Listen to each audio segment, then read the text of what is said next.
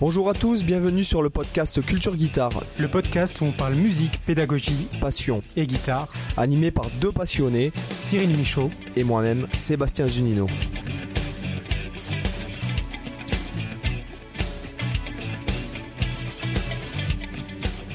Hola chicos, bienvenidos a todos. ¿Qué tal Cyril? Ouais, salut les gens. Eh bah écoute, euh, moi ça, ça va bien. Bah, Il y a juste eu de, quelques petits tremblements de terre bizarres du côté de chez moi euh, ces derniers soirs. Ah bon? Ah oui, c'est bizarre. hein je, sais pas, je vois, je vois pas de quoi tu veux parler. ouais. En tout cas, euh, ah, j'espère que vous appréciez mon nouveau micro de podcast, euh, spécial Ah, on- podcast, tu vois Et là, là normalement, bah, euh, tout de suite, euh, met- mettez déjà 5 étoiles rien que pour, le, Voilà. rien que pour le, la qualité du son. Voilà, c'est ça. Ça- parce que, T'as une voix très veloutée du coup là. Tu... bah, du, je pense qu'on se rapproche plus de ma vraie voix parce que bon, en fait, je prenais euh, avant, je, fais- je faisais des prises de son euh, avec un micro euh, qui est fait pour la guitare acoustique normalement ou les Mhm. charlets. Ouais. Et maintenant, je me suis dit qu'il fallait vraiment que j'investisse, euh, vu, vu, vu que le, le podcast marche. Je me suis dit qu'il fallait absolument investir dans un vrai micro Eh oui. Ouais. Et euh, donc, Cyril, comment se porte euh, T'es toujours premier sur Amazon? Euh, alors je crois que là on, on a dû repasser, euh, repasser deuxième ou troisième. Je- je- attends, je peux te dire ça euh, tout de suite ce que je suis. Ah ouais, ah ça va plus les gens. On est passé, on est passé, on est passé combien On est troisième. Ah, là, ça, là, bon c'est encore dans le trio de tête, hein, mais ce serait bien de repasser premier. Bon. On est, on est derrière euh, les partitions piano débutant et la guitare pour les nuls. Bon, euh, bah, c'est normal. Il y a plus, y a Après, beaucoup on- plus on est de quand même- nuls. Il y a beaucoup plus de nuls que de, que de bons. Donc, euh, C'est normal, voilà. donc après, Bah, après, avoir mis bon, 5 on étoiles, parce que je le dis en début d'émission, là, les- on manque d'avis d'avis Apple, d'avis, parce que je crois qu'on peut On mettre. en a eu un nouveau quand même. On a eu un Ah. nouvel avis. Ah. Euh, ouais, j'ai vérifié euh, hier. Donc euh, ça serait bien que, alors ça serait bien que d'une part vous, comment ça s'appelle, vous, vous nous mettiez 5 étoiles, ça aide énormément le référencement du podcast et grâce à ça Mm. on a, on touche des gens qui, qui ne savaient même pas qu'il y avait un podcast de guitare, bien qu'il y en ait, il y en a, il y en a pas mal maintenant de podcasts guitare. Enfin, je crois qu'il y en a 3 ou 4, 4 ou 5. Mhm. Et, euh, et aussi, bon, il y a la page Facebook où on publie les nouveaux épisodes parce que Ouais. Là, on va essayer d'être plus régulier. C'est vrai qu'on a eu beaucoup de boulot. Euh, Toi, bon, la rentrée des classes, euh, toi, c'est toujours synonyme d'organisation, de réorganisation, de ré-réorganisation. Là, c'était plutôt la fin des classes, plutôt, parce que, Voilà. Et puis, parce que là, non, on terminait avec. Oui, non, mais au dé- en septembre, euh, je veux dire, pour toi, Ah oui. c'est- toujours oui, oui, oui. euh, comme tu es, prof à l'université, tu es prof en école de musique. Donc, Ouais, euh, c'est vrai qu'il y, a- il y a tous les plannings à faire en début d'année, c'est ce qui prend un peu de temps, ouais. Donc euh, n'hésitez pas à nous mettre 5 étoiles et à commander le livre de Cyril, donc 75 méthodes pour, appre- pour apprendre à maîtriser la guitare. Donc moi je l'ai lu. Je l'ai lu. Ouais. bon, moi je l'avais lu euh, lorsque tu Ouais, avais- t'avais lu la première édition, toi. Voilà, la première édition quand tu me l'avais envoyé en PDF, Ouais. il y a, il y a j'étais Bah, en encore en France. 2017. C'était en Ouais. 2017. Euh, ouais. Donc euh, voilà. Et là, je l'ai reçu. Donc le format, c'est vrai qu'il est super agréable. Euh, euh, déjà, le format est agréable pour un bouquin de musique, je trouve. C'est-à-dire que Ouais. c'est à peine. Enfin, c'est pas un livre de poche, mais c'est un livre qu'on peut. Euh, voilà, qui, qui, qui- c'est un livre qui peut être assimilé à un format de livre normal, j'ai envie de te dire. oui, c'est pas un type, euh, type roman. euh, Voilà. Ouais, ca- carrément. Et, euh, et en plus, ce qui est génial, c'est que soit on peut le lire d'une traite. Bon, moi, je l'ai lu en une heure, une heure et des poussières, je pense. Et, Mhm. Mais on peut aussi prendre une méthode par jour et ou alors travailler, se dire tiens, telle période, je fais cette méthode-là. Euh, voilà, c'est un livre et je pense que c'est un, livre. C'est que- un livre à parcours libre. voilà, et c'est un livre que tu peux relire plusieurs fois. euh, Ouais, dans ta vie quoi clairement Ouais. puisque bon moi je pense que relire un livre ça tu le relis jamais deux fois de la même façon hein, de toute façon donc euh, Oui, parce que tu as une autre vision des choses, tu as de l'expérience supplémentaire. voilà exactement Des choses soit- qui peuvent aussi ne pas avoir sens à une époque parce que c'est des sujets qui t'intéressaient pas.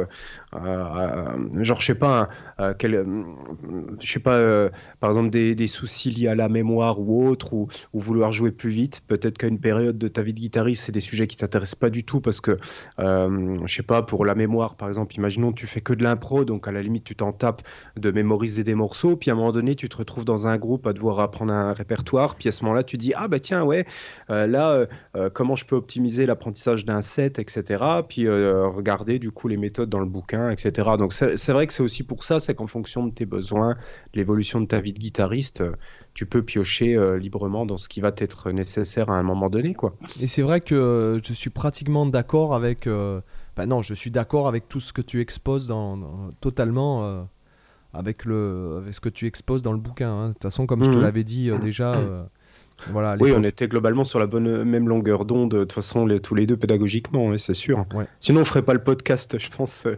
ensemble. Non, mais après, tu, peux- non, mais tu, tu peux avoir des. Moi, il y a des, des gars dont je regarde les vidéos, je suis pas forcément d'accord avec eux, mais euh, je trouve que ce qu'ils disent, euh, c'est légitime. Et euh, ouais, bien sûr. c'est- encore une fois, on, on va redire ça pour, pour la énième fois, je pense, mais il n'existe pas une pédagogie figée. Hum, euh. Et euh, chaque, euh, finalement, chaque personne euh, peut avoir besoin euh, d'entendre des choses différentes de la part de son pédagogue, quoi. Voilà. Ouais. Donc, donc voilà. Aujourd'hui, justement, on a décidé de Ouais, on parler parle de de, quoi bah, de gagner de l'argent avec la guitare. Voilà. Ok. Donc, alors, parce que pourquoi alors ce sujet? Bon, C'est vrai qu'on avait un peu, on avait un- fait un épisode sur les différents métiers du musicien guitariste. Ouais, ouais. Et c'est vrai qu'il y a pas mal de gens, notamment qui écoutent le podcast et des, des gens qui, a- qui, qui m'achètent des formations, qui sont profs de guitare ou qui auraient le niveau euh, Ouais. pour, euh, ou qui aimeraient se professionnaliser, etc., etc. Et ce sont des gens qui m'envoient quand même des messages pour me demander. Euh, alors, déjà, j'ai envie de dire, j'ai un peu envie de, de- de casser le truc, de dire, si tu veux devenir riche avec la guitare, fais pas de la guitare. Tu vois? Donc euh, déjà, euh, c'est-à-dire que euh, c'est pas c'est pas le truc qui est fait- enfin c'est pas quelque chose avec lequel on gagne. Si tu as envie de devenir riche, lance-toi dans, dans du business type qui touche beaucoup plus de gens, lance-toi Oui, dans la bourse, lance-toi dans la crypto-monnaie, dans les NFT, Ouais. euh, ouais. lance- lance-toi dans, dans tous Le ces développement personnel et compagnie. Voilà, exactement. c'est clairement. Cependant, on peut Après, arriver. si, si on parle juste de, de gagner sa vie euh, grâce à son instrument, voilà, euh, sans parler de forcément de gagner euh, 8000 euros par mois ou autre, tu vois, juste gagner comme, euh, on va dire, comme la plupart des gens, un salaire comme si tu étais, je sais pas. Non, euh, encore avec la musique, tu peux arriver. euh, euh, tu peux gagner, euh, je pense, euh, rien qu'avec la musique, sans parler de selon ce que tu fais. Voilà, c'est là, là qu'on va développer avec la guitare en tout cas. Euh, tu peux gagner, euh, bon, allez, euh, tu peux arriver à des sommes allant jusqu'à peut-être 30 000, 40 000 euros. Mhm. Mais encore une fois, tout dépend ce que tu fais. Si tu me dis, bon, t'es Guns N' Roses euh, dans les années 90, euh, je te dis que là, t'es à beaucoup plus que 100 000 dollars par, an- par mois. Mais euh, aujourd'hui, il faut savoir un truc, c'est que le- le- les- la grande époque du disque et les concerts dans les stades et tout, c'est fini. Ouais, c'est euh, c'est l'ancien monde. Voilà, c'est l'ancien monde. Donc euh, moi, je parle du monde d'aujourd'hui. Ouais. Donc euh, Mais moi, je trouve que justement, dans, toi, dans le monde d'aujourd'hui, euh, c'est beaucoup plus facile de gagner de l'argent avec la, la guitare, je trouve, qu'avant. Parce qu'avant, globalement, la seule solution que tu avais, c'était quasiment soit être musicien de studio, un peu comme faisaient les Jimmy Page, euh, Jeff Beck et compagnie, soit avoir un groupe, arriver à percer, tourner, faire des concerts, vendre des albums. Et globalement, j'ai envie de te dire que ça s'arrêtait euh, à, peu près à ça. Puis tu rajoutes donner des cours. Et voilà, c'était euh, globalement après, les a- trois a le- méthodes. quoi. le- bon, dans, dans le monde américain, parce que bon, euh, je pense pas que les gars de téléphone soient riches. Par exemple, Mhm. pour donner un titre, un, un nom de groupe euh, qui a un Bon, peu après, je, après, je sais pas, avec les royalties, ça peut quand même. euh, Non mais moi c'est pas moi j'appelle pas ça riche. Euh, Pour moi c'est euh, je pense que ce sont des gens qui vivent bien. Oui, tu veux dire euh, riches comme des, comme des, comme, des- euh, comme des un. Metallica, un ACDC, un, voilà, ouais, je vois ce que tu veux dire. Voilà, ce que je veux dire moi c'est c'est euh, je pense que Oui, on n'est ceux- pas à ces niveaux-là, c'est clair. voilà, c'est- c'est-à-dire que les Américains, en plus, comme eux, ils n'ont pas de système de retraite, ils n'ont pas de, de trucs comme ça, et que la, la sécurité sociale coûte vachement cher, ce Ouais, sont des ouais, gens, ouais. la plupart, qui ont investi dans d'autres choses. C'est pour ça que il y a Mm. tous les, c'est pas pour se faire mousser, mais tous les footballeurs, tous les mecs comme ça, tous Ah, ils les- ont tous dans l'immobilier. euh, ouais, ils sont choses- tous dans l'immobilier, ils placent en bourse, ils ont Ouais. des marques de vêtements, ils achètent. euh, parce que c'est l'esprit américain.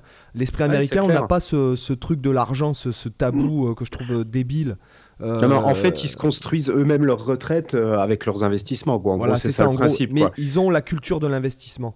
Ils ont la culture de la bourse, ils ont la culture de. pour eux, c'est pas. ils ont la culture du crédit aussi. Mhm. C'est-à-dire que tu as beaucoup de gens aux États-Unis qui, qui clairement ont construit leur, leur fortune grâce au crédit. Donc, bah, tu vois que 99% je pense des étudiants là-bas sont déjà endettés dès qu'ils commencent leurs études. Oui, mais ça change le hein. game. Si tu veux, ça change le game. Ça Excuse-moi de dire, je vais, je vais être vulgaire, mais ça t'oblige à te sortir les doigts, à, anticiper, à être prévoyant. Bah, c'est sûr que tu prends les études plus au sérieux quand tu as claqué. Non, mais euh, clair.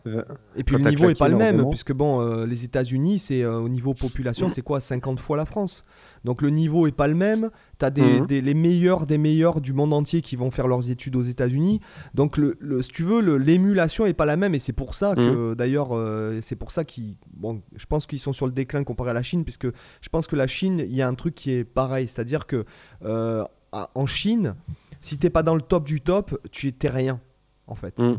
Euh, déjà, tu es 2 milliards de personnes, tu es hyper compétitif, euh, c'est hyper sévère, j'ai envie de te dire, le, le, contexte socio-politique ah bah, tu oui. et culturel même, et, et, n'est pas le même. Et en fait, les enjeux sont pas les mêmes. Euh, voilà, donc il y a, y a on peut pas on peut pas faire un, vraiment un parallèle c'est pour ça que je dis que je pense que les gars de téléphone sont pas je pense que Bertignac qui s'est fait beaucoup de pognon avec The Voice je pense que s'ils sont intelligents, ils ont dû placer l'argent, j'espère pour eux mmh. en tout cas, parce que euh, je prends par exemple des acteurs qui étaient très populaires dans les années 90 ou des musiciens très populaires euh, dans les années 90 qui aujourd'hui c'est clair, clairement des, des, euh, des RMistes. Parce qu'en fait, les mecs, ils ont tout claqué. Et du coup, aujourd'hui, ben, comme leurs leurs morceaux ne sont plus diffusés, etc. etc. oui, en ben plus, il n'y a même plus les droits d'auteur ni rien. Voilà, c'est ça. Ouais. Et selon, selon le type d'artiste, les gars n'ont aucun droit d'auteur, c'est-à-dire ils ont plus ou moins un droit à l'image, mais euh, vu que les chansons c'est pas eux qui les ont écrites, mmh, euh, qui les ont composées, euh, donc ils n'ont pas de, si tu veux, voilà, donc il y a, y, a, y a, ce mindset là de différent. Mais dans ce qui nous concerne aujourd'hui, dans ce que je connais pour l'avoir vécu en France déjà, t'as pas besoin, déjà première chose, tu peux donner des cours de guitare. Et mmh. pour donner des cours de guitare, tu n'as pas besoin d'être un virtuose ou de connaître toute la théorie de Downhauser sur le bout des doigts. Euh, tu as juste besoin de transmettre. Euh, je parle pour un prof particulier, hein, entre 20 et 30 euros de l'heure à domicile, admettons, ou à la maison. Mmh. Euh, tu as juste besoin que l'élève te kiffe, en fait.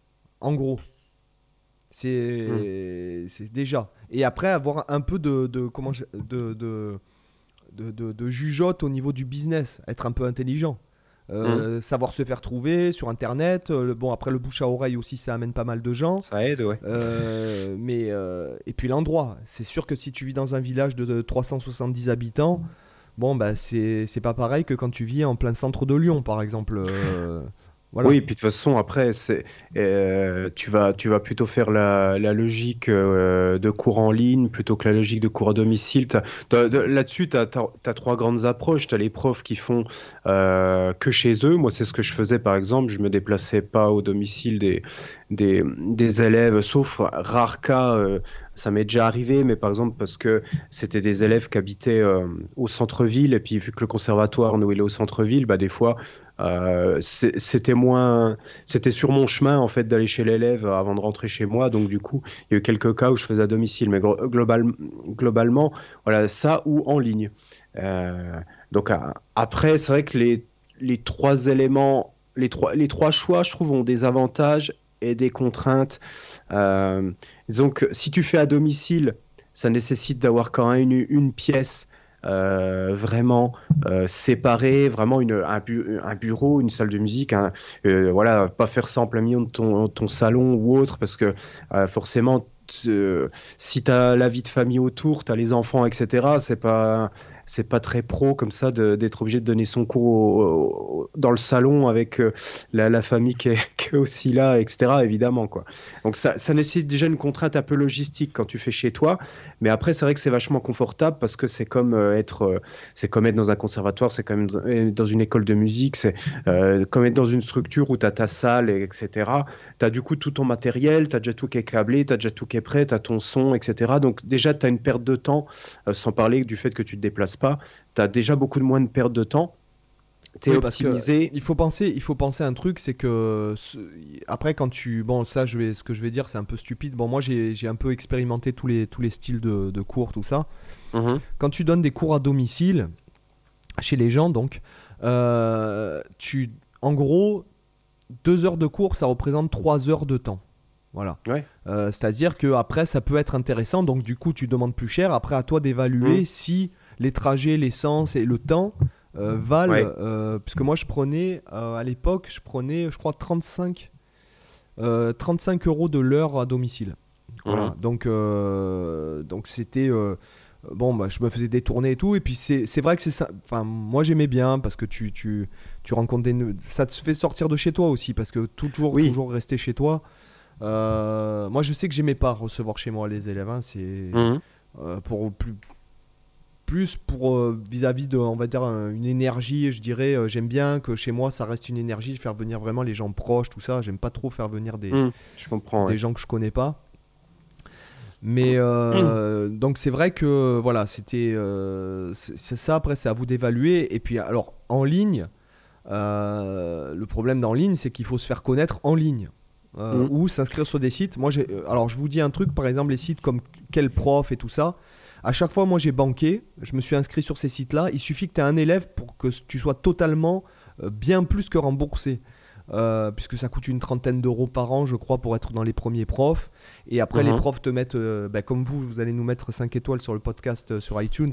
En fait, les profs te mettent 5 étoiles sur le site. Et du coup, ça te ramène beaucoup plus de gens. Donc, c'est extrêmement rentable de s'inscrire sur des sites de petites annonces en ligne. Voilà. Euh, mais payante. Parce que toujours pareil, les gens ils veulent pas dépenser d'argent, mais quand c'est payant, euh, souvent c'est que c'est mieux. Oui, c'est qu'il y a un meilleur euh, service. C'est un meilleur service derrière, meilleur référencement. puis, tu as un service. C'est-à-dire que si jamais ça te convient pas, tu peux toujours dire Ouais, mais ça, ça me convient pas. quoi. Vous m'avez fait payer tant d'euros. De, tant enfin, je crois que c'est une centaine d'euros. Hein, je ne sais pas 30 euros. Hein. mais voilà, mais en tout cas, moi, ça, moi je vais te dire, j'ai eu plein d'élèves et souvent, ça, je tiens à le dire au niveau de, des gens. Quand les gens ils payent, hein, ça, le premier portail où les gens payent, déjà, ce sont des gens qui sont extrêmement réguliers derrière. C'est-à-dire mmh. que ce sont des gens qui ça vont fait pas un premier filtre. Ouais, ça fait un, gros filtre. Euh, parce que quand tu, les gens répondent à une petite annonce, euh, une fois sur trois, euh, tu y vas une fois. Et mmh. en fait, les gens, ah oui, je continue pas, ah oui, je te déplace. Et puis, pareil, on va pas revenir. Vous pouvez, il y a un an, on a enregistré l'épisode sur les X-Men. Euh, il y a des fois des, des, des, cas, euh, bon, euh, voilà, des, cas de trucs où quand tu as laissé une annonce à la boulangerie, ah bah tiens, je vais essayer la guitare, ah bah, tu fais venir le mec, et puis en fait, le mec te rappelle jamais, donc toi, en fait, ça. toi, tu, as, tu t'es peut-être organisé quand c'est en septembre comme ça ou quoi. Mmh. donc, c'est, c'est pas. Voilà, il faut pas hésiter à, à, payer pour être en haut dans, sur les sites de petites annonces. Moi, je dis de professionnels, hein, je parle. Hein. Mmh. Voilà. Et pour en ligne, il faut se faire connaître. Ouais. Euh, Après, il y, a, y, a, des points aussi. Euh, bon, c'est vrai que l'avantage du en ligne, c'est que du coup, tu, le, plus gros énorme avantage, c'est que du coup, tu touches une énorme euh, population possible d'élèves parce que euh, c'est en fait pour moi je le vois un peu comme la version upgradée du cours à domicile parce que le cours à domicile tu es limité géographiquement parce que les élèves ils vont pas faire non plus sauf si tu es un prof d'exception hyper réputé. Moi il y a des profs j'allais jusqu'à Lyon donc à 3 heures de chez moi pour, euh, pour prendre des cours parce que c'était des monstres euh, les profs pédagogiquement et musicalement et techniquement et tout. Donc là ça valait le coup de faire le déplacement parce que ce que ce que tu apprenais était, valait largement le, trajet. Mais, mais en tout cas, malgré tout, dans la majeure partie des cas, tu es limité géographiquement par les villes autour de chez toi, etc. Donc quand tu vis à Paris, Lyon, Bordeaux, Strasbourg et compagnie, ça va parce que tu touches quand même une grosse population. Après, comme tu disais, si tu es dans un petit village, c'est vrai que pour arriver à, te faire un salaire juste en étant prof, bah, c'est quasiment sûrement impossible euh, sans passer par le en ligne. Donc c'est vrai que ça, c'est le gros avantage. Après, moi, j'aimais quand même des réserves. Euh, par exemple, sur, sur, mon, sur mon site, je propose des, des cours en ligne, mais je le précise bien que je, ne propose pas les cours en ligne pour les débutants. Et je ferai jamais euh, ça, euh, des cours en ligne pour les débutants. Au tout début, au tout début... attends, juste, je, détaille un petit, un petit peu ce que j'entends par débutant pour les, pour les auditeurs. C'est en gros, je considère quelqu'un qui, qui, joue depuis à peu près moins d'un moins an. en, en, gros, je donne pas de cours tant que la personne n'a pas acquis les bonnes postures, les bons gestes et qu'il a quelques bases techniques, euh, théoriques je m'en fous, mais techniques, quelques bases, pour une raison toute bête, c'est que j'ai vraiment du mal à penser qu'on peut bien aiguiller un élève euh, sur des choses aussi fondamentales que la posture euh, avec un cours en ligne. Parce que moi, je, vois au, conservatoire, par exemple, quand je, donnais les cours de guitare, guitare classique, tu tu as ton élève qui apprend à se positionner, etc. Ben, des fois, les mots et les gestes, toi, le fait qu'il te voit, tu lui montres comment te positionner et lui essaie de reproduire, ben, pour certains élèves, de le voir, ça suffit pas pour le comprendre. Et les, après, tu peux lui dire, bah, tiens, mais fais comme ça, fais comme ça, et parfois même les mots ne suffisent pas. Et des fois, euh, bah souvent, tu vas vers l'élève et tu lui dis, tiens, comme ça, tu, tu, y, y prends la main, tu y prends le, bras, tu lui montres, voilà, tu bouges ça juste d'un millimètre comme ça. Et là, l'élève, il comprend parce que physiquement, tu vois, tu as fait l'action vers lui, tu lui as replacé, toi, dans la bonne position. Et ça, c'est impossible à faire en ligne. Et c'est un des moments les plus fondamentaux, justement, c'est un, point euh, que, je, que mon, prof, euh, le prof que je voyais sur Mulhouse que Jean-Jacques Fimbel, qui est un, énorme pédagogue. Il a, il, a, il a des élèves, lui, en, deux années de guitare, ils ont, ils ont un niveau mais phénoménal. Enfin, techniquement, il est, c'est un monstre, et puis en plus, pédagogiquement, il est excellent. Et du coup, lui, il me disait justement que, que pour lui, tout se décidait dans le, dans les premières, euh, dans le premier mois de guitare, c'est-à-dire euh, posture, euh, et lui, en fait, il passait un temps fou à vraiment. Euh, c'était son seul objectif au début, c'était vraiment que la posture soit parfaite, que les mains soient parfaites, parce qu'il disait qu'une fois que ça c'est en place, euh, j'ai pas envie de dire qu'après, tu n'as plus de difficultés techniques, mais en fait, euh, si tous les bons mécanismes de base sont en place, ben après, c'est un autoroute. Quoi. Tu, tu, fonces tout droit et oui, tu vas rencontrer des difficultés, mais pas comme des élèves qui débutent déjà avec une mauvaise posture, qui placent mal le dos, qui placent mal les mains, qui tiennent mal la guitare, et du coup, qui enchaînent plein de difficultés qui sont pas dues au fait qu'ils savent pas jouer, qui sont juste dues au fait qu'ils sont mal placés, qui bougent, qui font pas les bons gestes, etc. Et en fait, ça, c'est pour ça que moi, je considère que si vraiment euh, quelqu'un débute la guitare, moi, je conseillerais toujours, mais toujours, toujours d'aller voir un prof physique. Vraiment et ne surtout pas euh, forcément prendre un cours en ligne.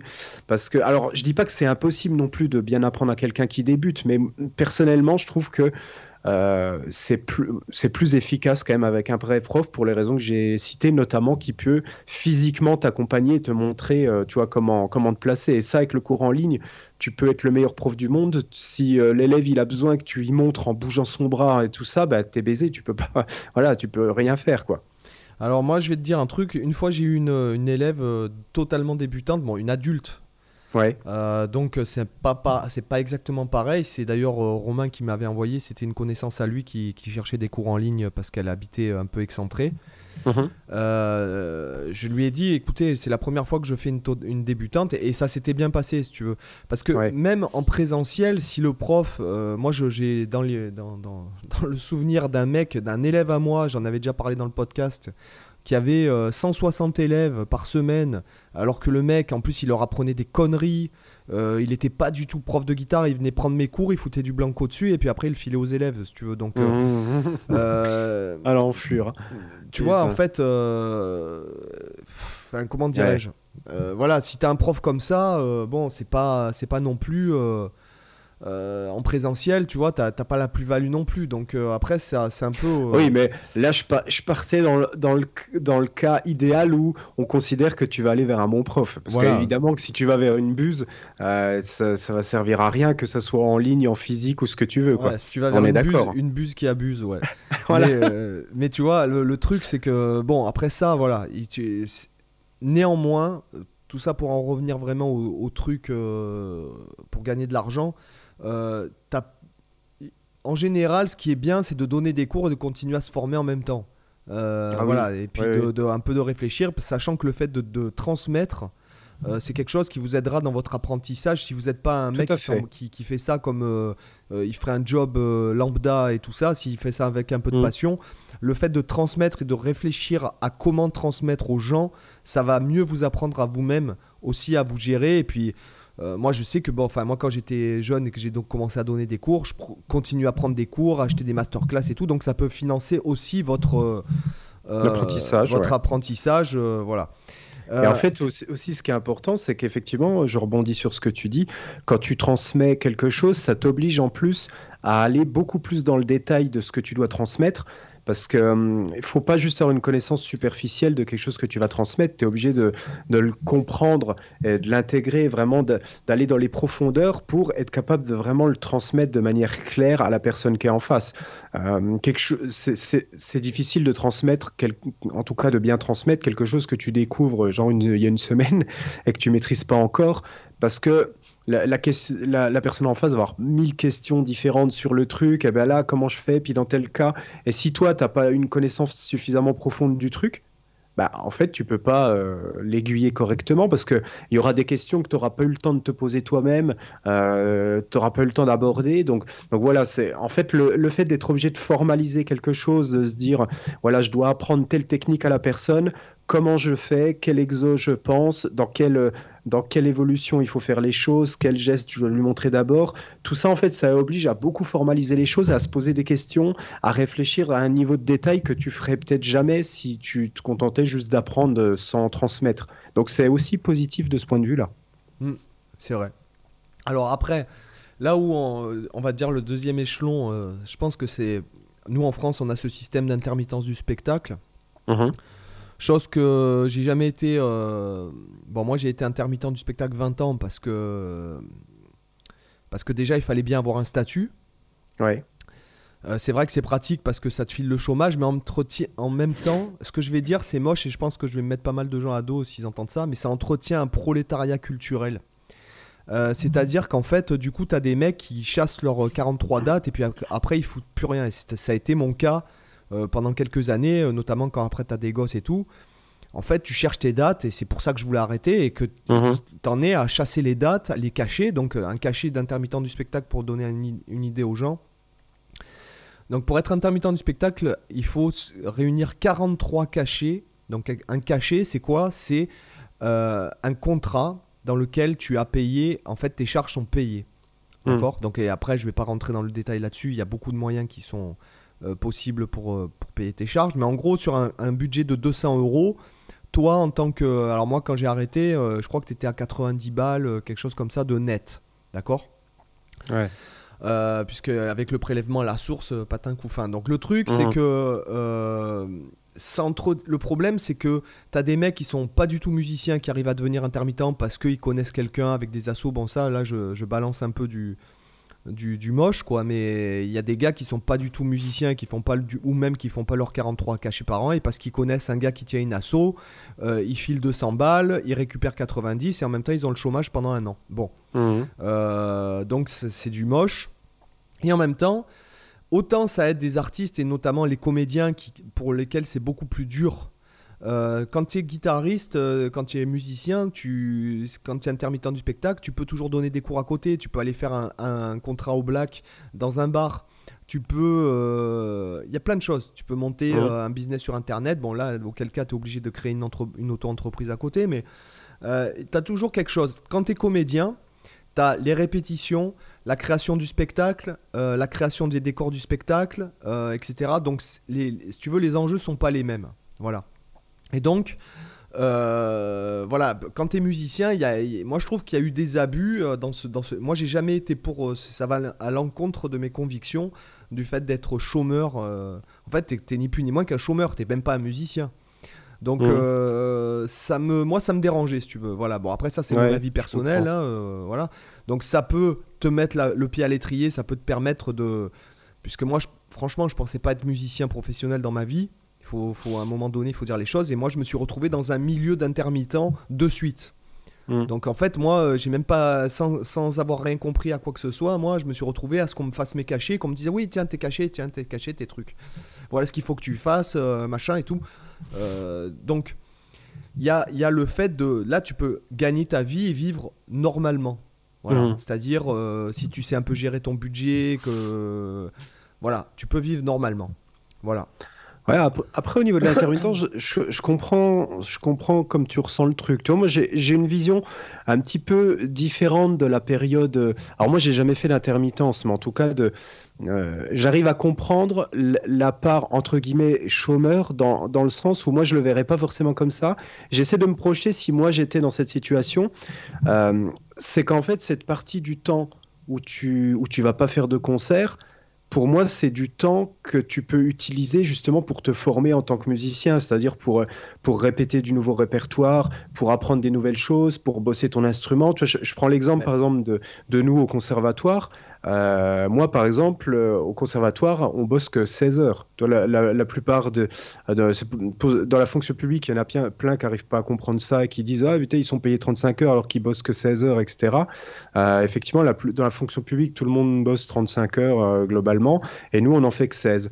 Mais c'est parce qu'en en fait, on nous fait bosser que, que 16 heures parce que c'est comme pour les profs d'ailleurs, 16 heures parce que derrière, ben, le temps qui nous est libéré, il sert à quoi? Il sert à, préparer des concerts, faire des concerts, faire des activités, euh, en gros, monter des projets culturels, euh, bosser son instrument, apprendre du répertoire, enfin, en fait, euh, préparer les cours.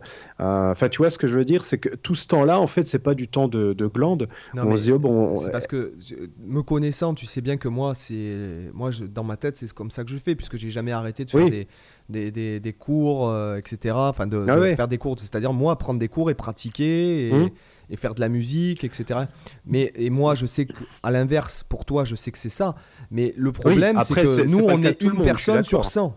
Oui, oui, je suis d'accord que ce n'est pas le cas de tout le monde. Mais disons que dans l'idéal, dans, dans, la façon de penser le système, tu vois, dans sa vision la plus idéale, je pense que c'est peut-être un peu plus ça la philosophie que de se dire euh, bah, c'est la glande la plupart du temps, puis de temps en temps, il faut bosser un peu pour, euh, pour retourner dans la glande. Tu vois, je pense que le système de base, euh, dans, dans, ce côté culturel, il est un peu plus pensé comme ça. C'est qu'à un moment donné, as besoin, si tu bossais 35 heures par semaine ou plus, c'est impossible de, de faire quelque chose de créatif. oui, je, je, parlais des dérives, mais. Oui, voilà. Après, je suis d'accord qu'il y a toujours, c'est comme dans tout système, il y a toujours des dérives. Après, honnêtement, euh, moi qui étais dans le système intermittent, j'ai beaucoup plus rencontré de gens dans la dérive mhm. que de gens comme moi, quoi. Ouais, non mais oui.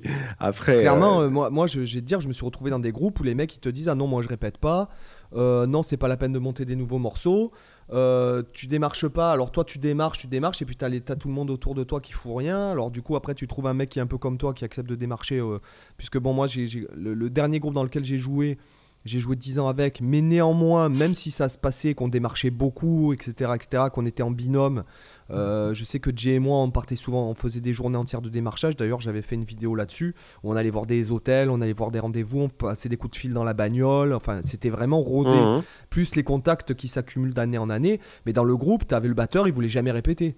Mmh. Voilà. Ou alors il te disait ouais il faut monter tel répertoire mais euh, alors toi t'étais trois bon ça me fait chier mais il écoutera pas le podcast mais oh, toi t'étais trois à bosser euh, et puis en fait lui te disait oui il faut monter tel répertoire donc les mecs bossaient ah oui mais moi je répète pas et t'arrives en concert et toi tu connais les morceaux t'es trois à tenir la baraque devant et derrière euh, ça tourne pas parce que le mec mmh. a pas répété donc si tu veux moi je me suis beaucoup plus retrouvé avec des mecs qui était dans un, même avec des chefs d'orchestre qui déclaraient le chien, la femme, alors que la femme, elle, elle venait jamais.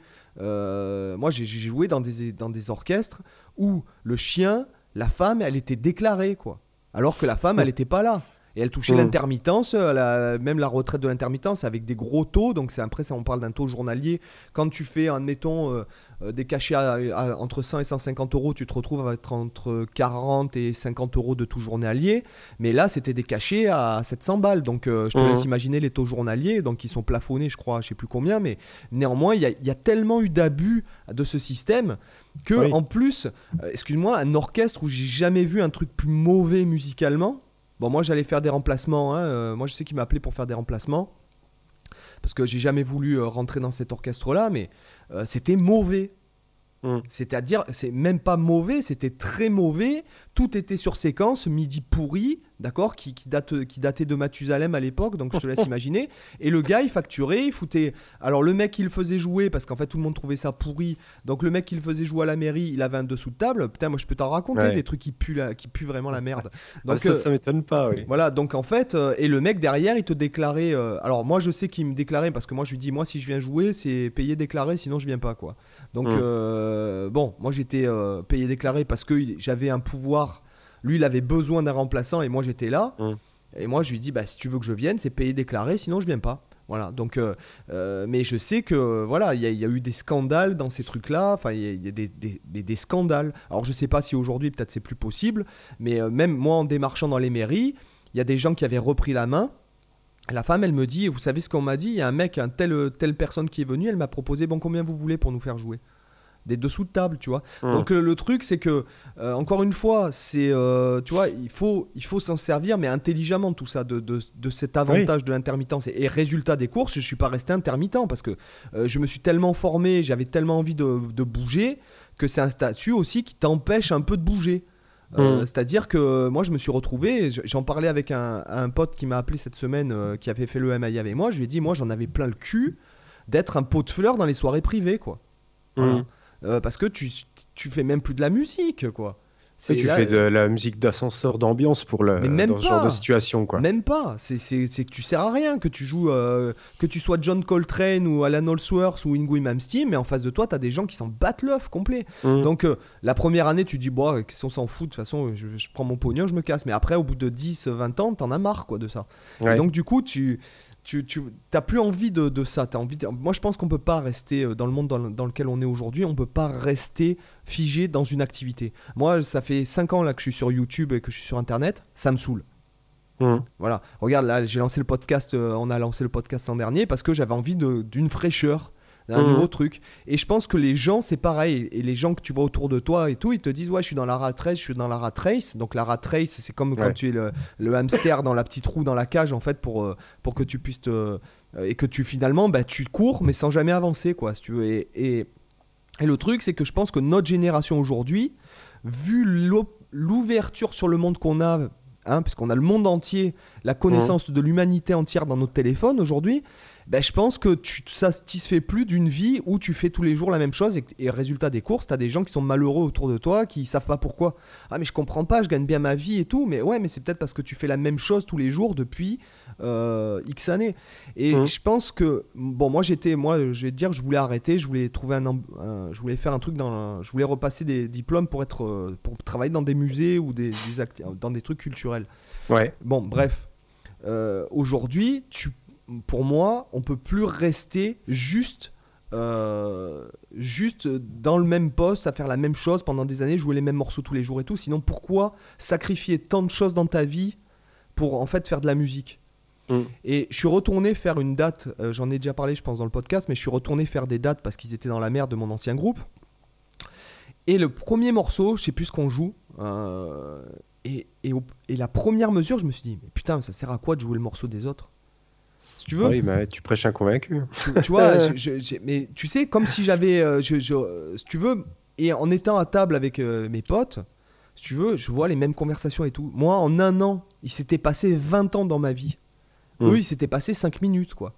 Si tu Ouais. veux, et c'est aussi, c'est aussi ça, tu sais, je reprends Michel Onfray qui dit euh, une belle vie, c'est une vie, euh, c'est- quand tu vis mille vies, en fait. Quand tous les jours, Mm. tu vis une vie nouvelle. Alors, c'est pas mal, c'est quand même- j'aime bien je- la phrase. excusez-moi, je, je- parce que j'adore Michel Onfray, bien que je pas, sois pas d'accord avec lui surtout, mais euh, c'est pas exactement ça qu'il dit. Mais en fait, l'image c'est ça, c'est-à-dire une Ouais, vie, ouais. euh, une vie riche, c'est une vie dans laquelle tu vis une vie nouvelle tous les jours. Et, Mm. et, et quand te- tu, tu te reconvertis comme moi, moi j'appelle YouTube, pour moi euh, YouTube, euh, enfin du moins tout ce qui a cou- découlé de YouTube et tout, ça a été des- une reconversion. Mm. Euh, voilà, donc euh, moi je pense que euh, on peut pas rester figé dans un, dans un truc et qu'il faut pas arrêter de se former. Aujourd'hui, euh, le, le monde, tous les, tous les deux ans, tout ce que tu sais, c'est obsolète. Mm. Toutes tes connaissances sont obsolètes au bout de deux ans. Je parle pas des connaissances de musique, hein, les 12 notes, etc., les demi-tons, machin. Je parle de plutôt, plus ou moins de ton point de vue même. Donc en fait, Ouais. euh, parce qu'on parle du monde d'aujourd'hui, et on parle pas du monde d'il y a 20 ans. Il y a 20 ans, tu, tu- tu faisais facilement la même chose parce qu'il y avait d'autres. euh, Ça évoluait moins vite. Ça évoluait moins vite, il n'y avait pas de conflit générationnel. Parce que moi, par exemple, entre mes parents euh, et moi, il y a un siècle de différence Mm. au niveau du mindset. si Ouais, ouais. Euh, Aujourd'hui, tu écoutes les conférences des Américains, des meilleurs dans leur domaine, tu lis les bouquins, enfin bon, tu pouvais à l'époque aussi, mais c'était beaucoup moins démocratisé. Aujourd'hui, Mm. Aujourd'hui, tu peux apprendre tous les jours des nouvelles choses, alors que les mecs, si tu veux, il y a, il y a un siècle de ça, ils se posaient même pas la question. Euh, le week-end, c'était repos, le dimanche, c'était la messe, le repas familial, et puis on rebelotait, et puis on travaillait toute l'année pour euh, avoir nos vacances payées, juste pour avoir notre retraite, et puis as, en fait, t'as rien profité dans ta vie, juste pour payer pour ta retraite, juste quand t'es... En fait, t'as plus envie de rien faire, et t'as plus la force Ça, de rien faire. C'est la définition de l'enfer pour moi, ce que tu viens de décrire. Voilà, non mais, non mais ce que je veux dire, c'est qu'avant, c'était la normalité. Nous, Ouais. nous, euh, il y a, y a- et je pense que beaucoup de gens qui écoutent le podcast, et je pense que beaucoup de gens qui nous suivent, euh, ou du moins qui apprécient ce qu'on propose, je pense qu'ils sont dans le même point de vue que nous. Mm. Euh, parce qu'il y a une énergie, je veux dire, moi, ça, ce que je te dis là, ça transparaît dans mes vidéos, ça transparaît dans mon personnage. Euh, Oui. Et je pense que euh, c'est pour ça que ce que je veux dire aux gens, enfin en tout cas à ceux qui veulent gagner leur vie grâce à la guitare, c'est qu'il ne faut pas se cantonner à se dire ouais je vais être prof, ouais je vais faire ci, mais voir qu'est-ce qui se passe. Moi jamais de ma vie j'aurais pensé faire des backing tracks et finir par composer pour les gens. Mm. J'avais jamais enregistré un putain de truc sur, un, sur euh, Cubase euh, ou fait une vidéo de ma vie le jour où j'en ai fait. Ouais. Euh, ce que je veux dire, et si ça se trouve, dans deux ans, je ferai autre chose. Si ça se trouve, je serai même euh, plus du tout dans la musique. Ce que je veux dire, peut-être que je ferai de la guitare pour mon plaisir, mais je ferai autre chose. Mhm. Et ce que je veux dire, c'est que c'est à ça qu'il faut s'attendre aujourd'hui.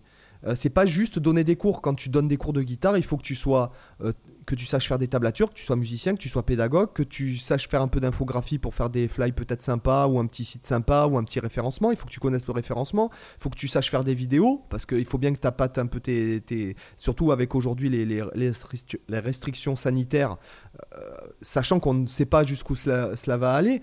Hein, là, on te parle de. Là, à l'époque, on a- si vous, en- vous écoutez le podcast en 2025, là, nous sommes en 2021, c'est ça? 2021 c'est Ouais. ça. Ah, Putain, désolé.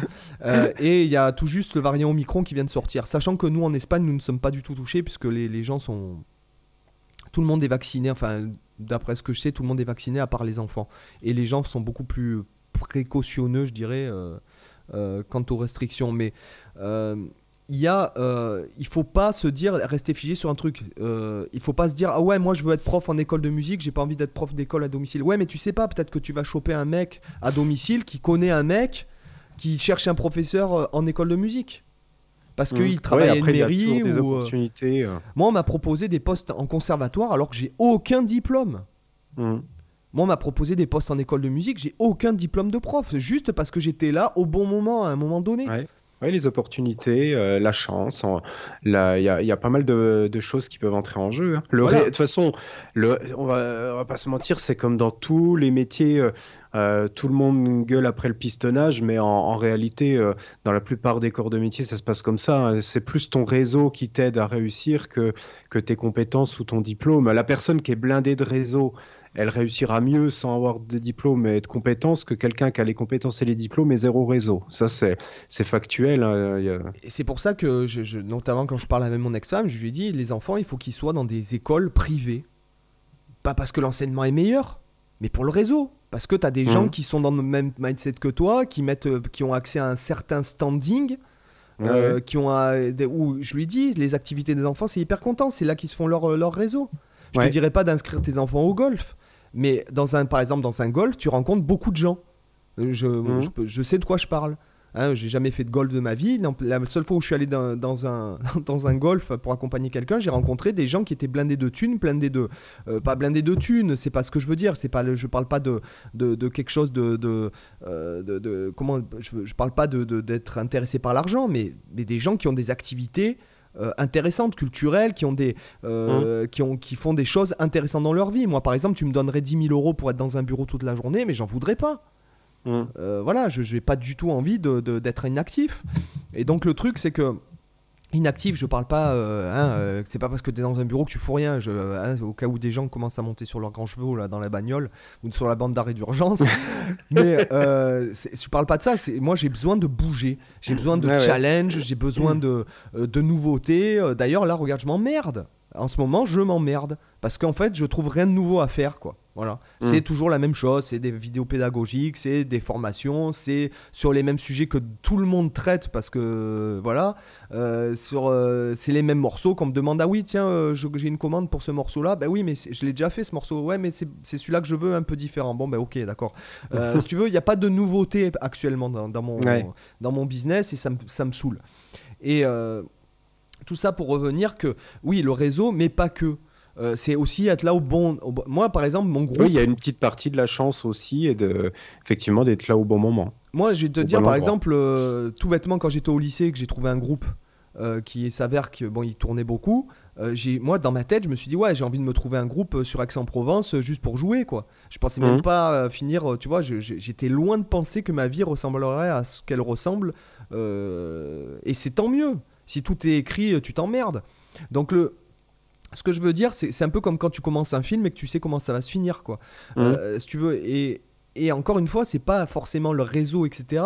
Mais c'est le fait d'être là, en fait. De provoquer, j'ai envie de te dire, ta chance. Ouais. Voilà. Euh, par exemple, euh, Groove Gang, le groupe dans lequel j'ai joué pendant 10 ans, dans lequel j'étais pratiquement en CDI, c'est un soir, je me balade, je dis Oh les gars, euh, vous jouez là ce soir, machin et tout. Et tu Bah ouais, tu viens de taper le bœuf. Du coup, je suis rentré chez moi, je suis allé chercher ma gratte, je suis revenu, j'ai tapé le bœuf. Euh, un mois plus tard, il m'appelle, il me dit Bon, j'ai besoin d'un guitariste. Pendant 10 ans, j'étais Mhm. en CDI, j'ai super bien gagné ma vie en tant que musicien. Des super plans, euh, des super fous rires, des super moments, voilà, super expérience, voilà, et, et- et même qui m'ont appris après à pouvoir composer autant de, enfin, produire autant de backing track ou, de- ou expliquer des trucs euh, aux gens. C'est que tu Mhm. provoques aussi euh, les choses. T'hésites pas à appeler un mec. Moi, j'ai appelé un mec qui fait de la, là, euh, qui fait de la musique à l'image. Là, je vais faire les fêtes avec ma famille à Toulon. Sur la route, je m'arrête, je vais aller le voir dans son studio. Ouais. C'est cool. Tu vois, enfin, je, je, euh, c'est encore une fois, il faut pas hésiter à aller vers les gens. Euh, moi, il y a quand des gens m'appellent, me demandent des conseils vis-à-vis de, comme là par exemple, ça découle de, de- de questions que j'ai eues sur. euh, euh, il faut pas hésiter à aller. Les gens, ils ont envie de partager aussi. Moi, j'adore partager euh, euh, mon expérience, mes, mes coups durs, mes coups euh, cool, euh, mes. Euh, et, et c'est important, je pense. Il faut pas avoir peur d'aller vers les autres et tout ça, d'aller taper le bof. Qui sait, peut-être tu vas rencontrer euh, euh, ton, ton, ton, ton bonhomme. Toi, t'es, tu, tu comprends ce que je veux dire? Tu vas Ouais. peut-être taper le bof, tu vas rencontrer un batteur avec qui tu vas faire un groupe et dans 10 ans, vous vendrez des, des disques de diamants. Tu sais pas. Euh, donc, il y y a quand même, il faut aussi. Ouais, il faut saisir les opportunités euh, et, euh, et pas hésiter parce que tu sais jamais vers quoi ça peut t'amener en fait. En tout cas, moi, je- à chaque fois, c'est marrant parce qu'à chaque fois que je suis sorti, euh, où on m'a appelé pour faire quelque chose, ou, ou des choses qui ont changé ma vie au niveau euh, opportunité, ce sont des trucs où je me disais, ouais, pff, finalement, euh, tu vois? Et en fait, euh, bah, à chaque fois, ça a changé ma vie. hein. Regarde, euh, quand, quand j'ai fait mon vlog, ça a changé ma vie. Ouais. Ah bah oui. Complètement. Euh, quand j'ai Mhm. fait un backing track euh, un jour, euh, je me suis dit, ah, tiens, pour les élèves, c'est bien. Ah, mais peut-être que non, c'est pas la peine, et machin, et ça prend du temps, et ci et ça, et puis il faut. Non, bah, tu vois, il faut aussi. je pense qu'il faut essayer de provoquer le truc. Mhm. Ah, c'est sûr que si tu si t'attends euh, le cul sur le canapé en te disant j'aimerais bien que ça change euh, et qu'il n'y a pas d'action derrière, bah tu vas attendre longtemps quoi.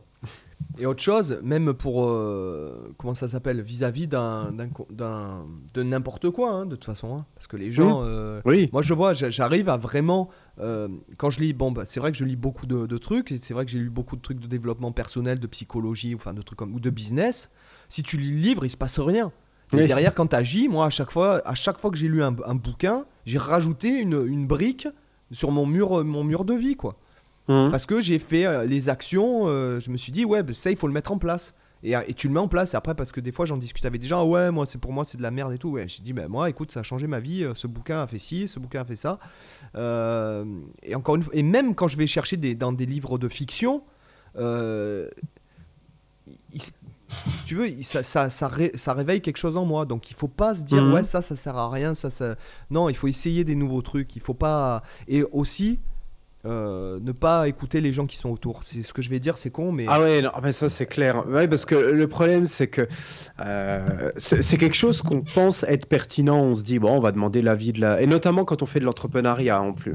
En fait, mais à la limite, ça peut même, ça peut même se valoir euh, si tu, si tu poses des questions par rapport à un choix de carrière, etc. Genre, imagine quelqu'un qui veut, un gamin là qui veut se lancer dans quelque chose qui va être lié aux technologies, etc et qui commence à demander conseil autour de lui, euh, euh, bah, s'il demande par exemple à ses parents ou autres, euh, si c'est si des gens qui sont pas du tout dans le côté technologique, ils vont ils vont absolument pas, euh, comme tu disais, tu vois la différence d'un siècle de compréhension entre des, fois les, parents et les enfants, ils peuvent être complètement à côté de la plaque et ne pas forcément savoir euh, qu'est-ce qui va, enfin en quoi ça peut être génial d'aller dans telle branche, etc. Ils vont juste se dire, euh, bah, si tu si tu connais si tu connais pas, il y a peut-être pas c'est qu'il y a peut-être pas de débouché, machin, tu vois pas la plus-value qu'il peut y avoir. Euh, en fait, il faut, demander conseil à ceux qui sont déjà dans, cet univers-là. Euh, sinon, pareil pour l'entrepreneuriat, tu as les gens qui vont, qui vont te dire, toi, tu veux lancer un business, ils vont dire, ah, t'es sûr, euh, c'est quand même plus sûr de garder ton, ton CDI ou ton CDD ou d'être salarié, au moins tu as un salaire tous les mois, machin. En fait, tu as les gens qui vont te tirer en fait vers ce qu'ils connaissent, qui vont non, puis tu as euh, des gens qui n'ont pas envie, en fait, qui n'ont pas envie de, que d'autres réussissent là où eux n'ont pas. Ça, c'est ça, c'est un autre euh, critère aussi. voilà. Alors des fois, ça peut être inconscient, puis des fois, ça peut être conscient. C'est que euh, tu as, des gens, ça peut, peut-être c'est un truc où ça peut les faire chier dans le sens où putain, lui, il a réussi, puis moi, je me suis pas bougé le cul pour réussir. De toute façon, si jamais, moi, je dis ça aux gens qui sont de l'autre côté, hein, vous êtes quand même entre 1000 et 3000 à écouter les trucs. Dans quand tu as envie d'essayer quelque chose, d'accord Et que euh, le, pire qui puisse t'arriver, c'est que tu apprennes. Mmh. Ouais. D'accord Soit tu réussis, soit tu apprends. Mmh. Dans les deux cas, c'est positif. Voilà. Après, c'est vrai que je pense que pour la plupart des gens, il y a peut-être aussi le truc de se dire si je fais ça, si je lance ça, euh, et qu'il n'y a pas rapidement ou à moyen terme des résultats, ils auront peut-être l'impression en fait d'avoir juste perdu du temps. Tu vois, je pense que pour la plupart des gens, ça doit être un peu ça le blocage. C'est un peu l'impression de faire des efforts pour rien. Tu vois, je pense que c'est un peu ça la perception. si tu vas dans ce mindset, tu fais jamais rien. Ah oui, non mais on est. Moi, je suis, je suis d'accord avec ah toi. Ah tiens, je vais pas, je vais pas au Bahamas pendant deux semaines dans un hôtel 5 étoiles. Euh, parce que ça va me faire perdre de l'argent et du temps. Mais, mais, ce que mais, mais ton cerveau, il se sera tellement enrichi euh, ouais, mais tu vois, je pense que la plupart des gens, ils vont se dire, genre, je sais pas, euh, imaginons, je dis n'importe quoi, allez, euh, t'as as, envie de lancer un petit artisanat où tu fabriques tes, tes, propres bijoux et tu vas les vendre sur Etsy ou je sais pas quoi. As la personne, elle va peut-être elle va peut-être avoir l'idée. Et après, elle va se dire, ouais, mais il y a déjà tellement de gens qui font ça, et puis, est-ce que ça va marcher? S'il y a beaucoup de gens qui le font, c'est que ça marche. mais après, les gens pensent pas forcément comme ça. Ils vont, ils vont se dire, ouais, je vais, ça va me prendre du temps, etc. Puis ça se trouve, ça va pas marcher, donc ça sert à rien, euh, tu vois. Puis ils vont, puis ils vont passer à autre chose et puis ils vont rester dans leur vie euh, habituelle. Ils vont pas oser tenter. Alors peut-être qu'effectivement ça marchera pas, peut-être qu'ils vont se planter, mais après, peut-être qu'en essayant ça, ils auront acquis, quelques, quelques petites bases, par exemple simplement de com, ils auront euh, fait quelques photos pour, euh, pour mettre en valeur leur truc, ils auront euh, peut-être rédigé quelques, quelques fiches produits sur Etsy, ils auront appris à faire une petite boutique, etc. Après, ils vont se dire, ah, maintenant que j'ai ces connaissances, bah, je pourrais peut-être tenter sur un autre, un autre domaine, etc. Et en fait, tu vois, brique par brique, comme ça, c'est en testant des petits trucs. de toute façon, avant de réussir, honnêtement, réussir du premier coup, c'est quand tu regardes toute l'histoire de l'entrepreneuriat, euh, ceux qui ont réussi de manière phénoménale, bah souvent, ce que tu ce que tu vois pas, c'est qu'ils se sont plantés 20 fois avant. Et tu en, as, en as plein qui ont fini même euh, euh, ruinés plusieurs fois dans leur vie avant de réussir. Des, des parcours comme ça, tu en as plein dans les entrepreneurs à succès. Et c'est vrai qu'il y a souvent cette peur-là qui est... que je peux comprendre, que je peux comprendre. Elle est un peu naturelle parce qu'en fait, instinctivement, tu fais des efforts pour avoir une sorte de gratification la plus immédiate possible. Tu vois, si, on pense au côté un peu reptilien, euh, euh, survivaliste de base, c'est que tu veux, le corps, il va faire le, il va pas dépenser son énergie pour rien, si tu veux. Faut que ça lui apporte en retour quelque chose. C'est un peu la logique de base de, la survie de n'importe quelle espèce. Donc forcément, naturellement, faire des efforts pour quelque chose dont tu n'as pas le retour immédiat et, dont tu n'as pas la certitude d'avoir un retour, forcément, c'est pas naturel pour quelqu'un. Euh, je pense que c'est un peu ça le fond du truc, quand même. Après, il faut avoir le mindset justement pour se dire ça, on s'en tape, on tente et puis on voit ce qui se passe.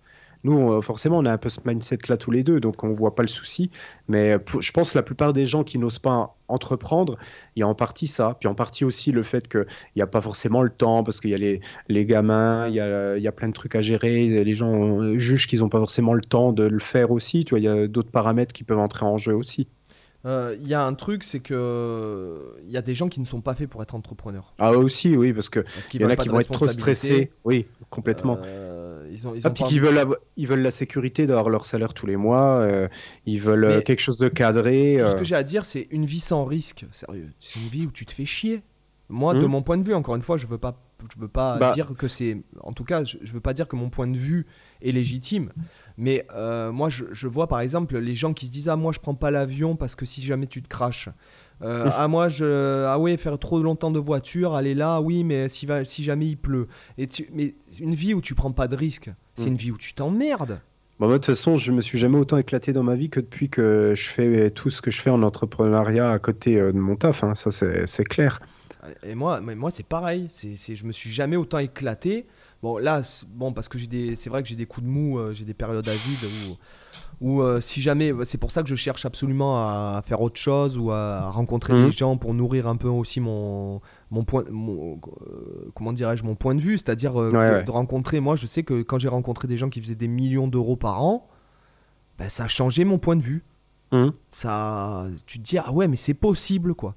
Et donc mhm. là, c'est pour ça que je vais voir ce gars donc, euh, euh, pour que apprendre que ce soit technique et puis aussi qu'ils me peut-être ils me disent euh, ouais bah, essaye ça ou essaye ou n'essaye pas ou voir aussi l'énergie. Pour mmh. après je sais pas s'il est sympa ou pas. En tout cas par message il était sympa. Je le connaissais ni Dev ni Nadan. J'ai juste ouais je suis un pote à un tel. il m'a dit que vous faisiez ça. Moi je fais ci. Est-ce qu'on pourrait se rencontrer pour discuter, échanger Voilà juste. il m'a dit oui pas de problème. Si tu veux donc c'est vrai que moi, j'ai besoin de ça. J'ai besoin de, de changement, de, prise un peu de risque. Alors, je dis pas que je prends, je mets tout sur la table, je fais un qui tout double. Non, tu vois, j'ai quand même trois enfants, donc. oui, c'est mesuré. Voilà. C'est du risque mesuré. Je dis pas, mais, mais néanmoins, tu peux un peu te. Par exemple, les gens qui me disent ah oui, mais moi je veux pas lâcher mon boulot et tout. Selon ton boulot, mais tu en retrouveras un de boulot. Il y a plus de, de, de boulot que ce qu'il y a de demandeurs d'emploi.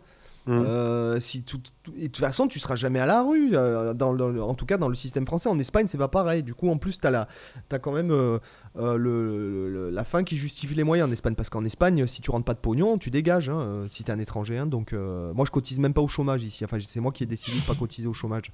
donc, ça veut dire que si jamais je me casse la gueule, bah, je suis obligé de rentrer chez ma mère. Quoi, en gros, mmh. tu vois. non, mais. En gros, hein. Donc, euh, ah, j'entrerai pas chez ma mère, mais tu, tu comprends ce que je veux dire. C'est-à-dire que tu es, obligé de. T'as as quand même. Ah ouais, si tu bosses pas, mon gars, t'as rien. C'est d'ailleurs pour ça que quand je suis arrivé en Espagne, j'ai vachement bossé parce que j'avais trois gamins euh, à l'étranger. Euh, je me suis mhm. dit, non, mais là, t'as pas le droit de ouais, merder. T'as une grosse responsabilité derrière, donc voilà. Donc, tu, tu bosses deux fois plus. les doigts. T'y crois. Euh, tu, euh, voilà, tu, euh, et quand tu prends un risque, et eh ben, c'est que tu prends quelque chose que tu, te dis, bon, je suis prêt à perdre ça. Donc mmh. voilà. Mais en plus, je trouve qu'on est vraiment dans une époque où c'est la plus belle époque qui ait jamais été pour tester des choses, pour, avec tout ce qui est possible sur Internet. Enfin, moi, moi je le vois avec. voilà, j'ai lancé 50 000 chaînes YouTube dernièrement dans plein de trucs différents parce que j'ai plein de trucs qui m'intéressent. Et, et, voilà, tu, en fait, c'est le genre de, d'époque où même quand, je reviens, quand j'avais une quinzaine d'années, etc., où tu te disais, moi, à l'époque, quand j'étais plus petit, je voulais soit faire de bosser dans les jeux vidéo, soit faire de la musique. Euh, et, du coup, mais à l'époque, toi, tu, tu disais, euh, putain, j'aimerais bien faire ça, ça, ça. Mais en fait, tu as quasiment tout qui paraissait impossible à faire parce que tu n'avais pas euh, autant d'outils qui facilitaient les choses euh, comme aujourd'hui, tout était quasiment difficile en fait à, faire quand tu voulais faire des choses. Aujourd'hui, putain, tu veux lancer n'importe quel business, j'ai pas envie de dire que tout est facile non plus à 100%, mais euh, pour la plupart des business en ligne qu'on peut lancer, quel que soit le sujet, tu, entre, entre YouTube, entre, entre les, les WordPress où, tu as, juste à, acheter un thème à quelques dizaines d'euros pour lancer un site web, ça te coûte même pas 100 euros pour lancer un, site web euh, et un business, pour acheter un nom de domaine et compagnie. Il n'y a aucun, a aucun euh, aucun business qui coûte moins cher euh, que de lancer. Tu vois, quand, tu, quand tu parles de euh, lancer une entreprise, par exemple, et tu tapes le RSI sur la tronche, euh, même si tu fais pas de bénéfice et que tu as, déjà plus de fric à sortir pour créer une entreprise que ce que tu vas gagner dans la première année. Es inconscient. si jamais moi je dis ça aux gens, c'est que tu t'es pas renseigné. C'est à dire que si tu montes une, une entreprise, une, c'est-à-dire une SAS ou une mmh. ESARL, et que tu, ton business il, il, est pas viable, mais c'est que t'es ah con. bah oui, c'est euh, bah, ça, ça que servait aussi l'auto-entrepreneur en France au départ. C'était pour tester justement du business. Mais ce que je veux dire, c'est que justement, euh, tu vois, simplement monter un site web où tu vas vendre des produits, tout, euh, tout ça, simplement ça ça, ça, ouais, ça te coûte pour te lancer même pas 100 euros, quoi, parce qu'un un nom de domaine, c'est quelques, que, quelques euros. Acheter un thème, euh, un thème pour WordPress ou autre, ça te coûte, euh, allez, 50 euros maximum. Un hébergement, ça te coûte euh, peut-être une dizaine d'euros. Bah, tu t'en sors pour, pour rien, puis ça y est, tu as un business et tu peux déjà lancer des trucs, vendre des produits, vendre des formations, vendre, je sais pas, des trucs artisanaux que tu fais. Et même si as, au pire, tu pas envie de dépenser ça, bah, tu vas sur des sites dédiés, genre Etsy ou compagnie. Puis là, tu même pas créer un site, tu n'as même rien à faire en fait. Tu t'inscris et hop, tu vends tes trucs. Alors effectivement, on va te prélever un peu de pourcentage sur tes ventes, mais tu peux quasiment te lancer. voilà, tu peux, tu peux quasiment lancer un, business avec 0 euros dans ta poche. Et autre chose, euh, c'est que c'est incroyable. moi, je vois par exemple par rapport à tout ce que j'ai appris vis-à-vis de l'entrepreneuriat, c'est vrai que j'ai fait beaucoup de de, de, de, de, formation marketing, euh, email marketing, euh, web marketing et compagnie. Moi, on m'a carrément proposé de faire du consulting. Euh, mhm. Voilà, pour, pour, des, pour des trucs. Euh, combien tu prendrais pour venir en entreprise euh, apprendre ça à ce que tu sais à, nos employés? Ce mhm. que je veux dire, mais non, aujourd'hui, je sais faire des sites, je sais faire du référencement, je sais faire de la vidéo, je sais faire du son, je sais, bon, un peu jouer de la gratte, je sais monter un podcast, gérer, machin, truc. Je sais, tout ce que tu apprends, c'est quelque chose, mais c'est jamais perdu.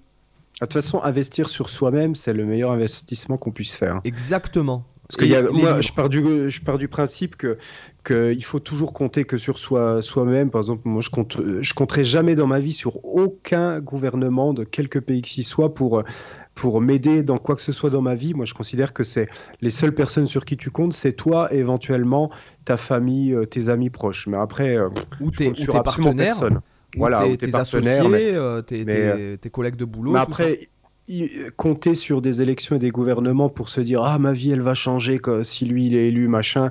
Alors moi je trouve que autant s'enterrer direct hein, parce que le, ça arrivera jamais. C'est comme si, euh, si, tu te disais je vais attendre sur une pierre que ça se passe. Oui, voilà, exactement. C'est ça, c'est que tu, en fait, tu délègues ta vie à des gens qui n'ont rien à foutre de toute façon de ta vie et de ce que tu veux. Donc, euh, c'est un peu pour ça aussi que je pense que nous, euh, le, salariat, c'est quelque chose où on, a, on a un peu du mal. Parce que c'est vrai que cette phrase-là, elle est belle, mais c'est le, salariat, c'est contribuer à, réaliser le rêve de quelqu'un d'autre. Alors que nous, voilà, nous, c'est plutôt qu'on veut réaliser nos rêves à nous. Oui, mais après, tu as... Bon, après, je, je veux pas non plus jeter à la, Parce que je pense pas que tout le monde soit fait pour être entrepreneur. Oui, non, mais je suis d'accord. Mais... Et, et je ah. pense qu'il y a des gens qui sont salariés, qui simplement ont une passion qui est... Euh, euh, Après, je dis pas que tu peux pas t'épanouir. Je te donne l'exemple, par exemple, si tu es passionné, admettons, d'équitation ou même de guitare, mhm. et que tu dis, bon, ben moi j'ai mon boulot, et puis après, moi je fais de la guitare pour mon plaisir, et puis monter un business de guitare, mais ça m'intéresse pas. Euh, mhm. J'ai pas envie de gagner ma vie avec ça, c'est ma passion. Bon, ben, je comprends. Euh, du, coup, c'est tout dépend l'angle sous lequel tu le regardes, en fait. Oui, complètement. Bah, après, il n'y a pas de il y a pas de mauvais choix, si tu veux. Euh, du moment que tu es en phase avec ce que tu as besoin, ce que tu penses, euh, et que ça te convient, bah dans ce cas-là, c'est le bon choix. Euh, quelqu'un qui va faire de l'entrepreneuriat juste pour, euh, pour dire qu'il va faire de l'entrepreneuriat, alors que fondamentalement, c'est quelqu'un qui est fait pour être euh, salarié, qui veut pas de responsabilité, etc. Bah là, ouais, effectivement, c'est un choix débile, un mauvais choix. Parce que ça va le, ça va pas être en phase avec sa personnalité, avec ce qu'il pense, avec ce qu'il a besoin. Tu vois. Et, le cas inverse également. Et pour moi, l'entrepreneuriat, c'est quand je dis euh, soit tu t'es fait pour être entrepreneur, soit non. C'est un peu comme quand tu es quand t'es pas fait pour être commercial. Il y a des pour moi, tu nais, tu nais commercial. Mhm. C'est pour moi, si, si t'as pas ce truc-là à la base, c'est mort quoi. Voilà, Mhm. je, je, c'est pas, c'est bête, hein, mais euh, je, je suis un peu peut-être tranchant, mais même tu pourras apprendre toutes les techniques de vente et tout, tu seras moins bon que le gars qui est avenant, Qui est naturellement. qui ouais. est naturellement a les, les codes. Euh, Oui, c'est des prédispositions. quoi. Chacun, chacun va. On a tous des, des avantages, des inconvénients sur certains domaines. On a tous des prédispositions dans certaines choses. Et moi, je suis pas un bon d'autres choses Moi, on je est suis pas fait pour moins être, à pour- l'aise. je suis pas fait pour faire du commerce, moi, clairement. Mhm. Même si je peux être avenant, etc. Peut-être que je vais réussir à peut-être euh, passionner euh, les gens. Moi, je pense que mon, mon vrai don, il se trouve là. Je pense que Mhm. j'arrive à partager, euh, communiquer peut-être mon enthousiasme Mhm. pour quelque chose. Mais euh, être commercial pur, mais moi, je pourrais pas. Euh, déjà, déjà, je vois quand je négocie des prix, c'est pour ça que j'ai engagé une, une nénette pour euh, négocier à ma place, quoi. En Ouais. gros, euh, quand je négocie des, des tarifs sur des choses, des trucs, des prestations que je peux faire, clairement, je suis, je suis nul. Je- je- je- mais non, euh, même une fois, elle me dit, mais non, mais c'est pas ce prix-là qu'il faut demander. Déjà, c'est hors taxe, et puis, euh, tu vois, enfin, j'ai pas l'esprit commercial, quoi, clairement. Ouais, ouais. Moi, j'ai Ouais, je comprends. je suis un- plutôt entrepre- entrepreneur, quoi, ouais. Mhm. Et donc, euh, quoi qu'on n'a pas trop dévié, parce que finalement, ça apporte vachement, euh, parce que sachant que si vous voulez vivre avec la guitare, il faudra pas être bon juste à la guitare, ça, ça ne suffira pas. Bah, de toute façon, on en avait déjà parlé dans le podcast sur les différents métiers de la musique. C'est qu'aujourd'hui, notre métier, euh, c'est plus juste être un guitariste et basta. C'est que tu es obligé d'être un ingénieur du son, de savoir faire du mixage, de, de la prise de son.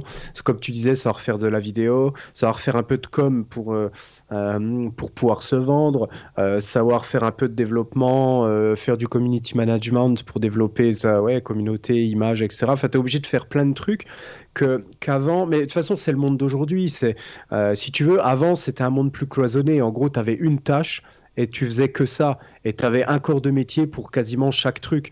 Euh, Aujourd'hui, ça s'est un peu dilué. Et euh, c'est pas que pour les guitaristes. C'est le cas pour euh, quelqu'un même qui fait. Je pense que c'est le cas, par exemple, pour quelqu'un qui fait de la vidéo. Bah, Peut-être que certains vont aussi composer de la musique. Ils vont, tu vois. Euh, je pense pour la plupart des corps de métier, ça s'est un peu élargi. Et tu fais.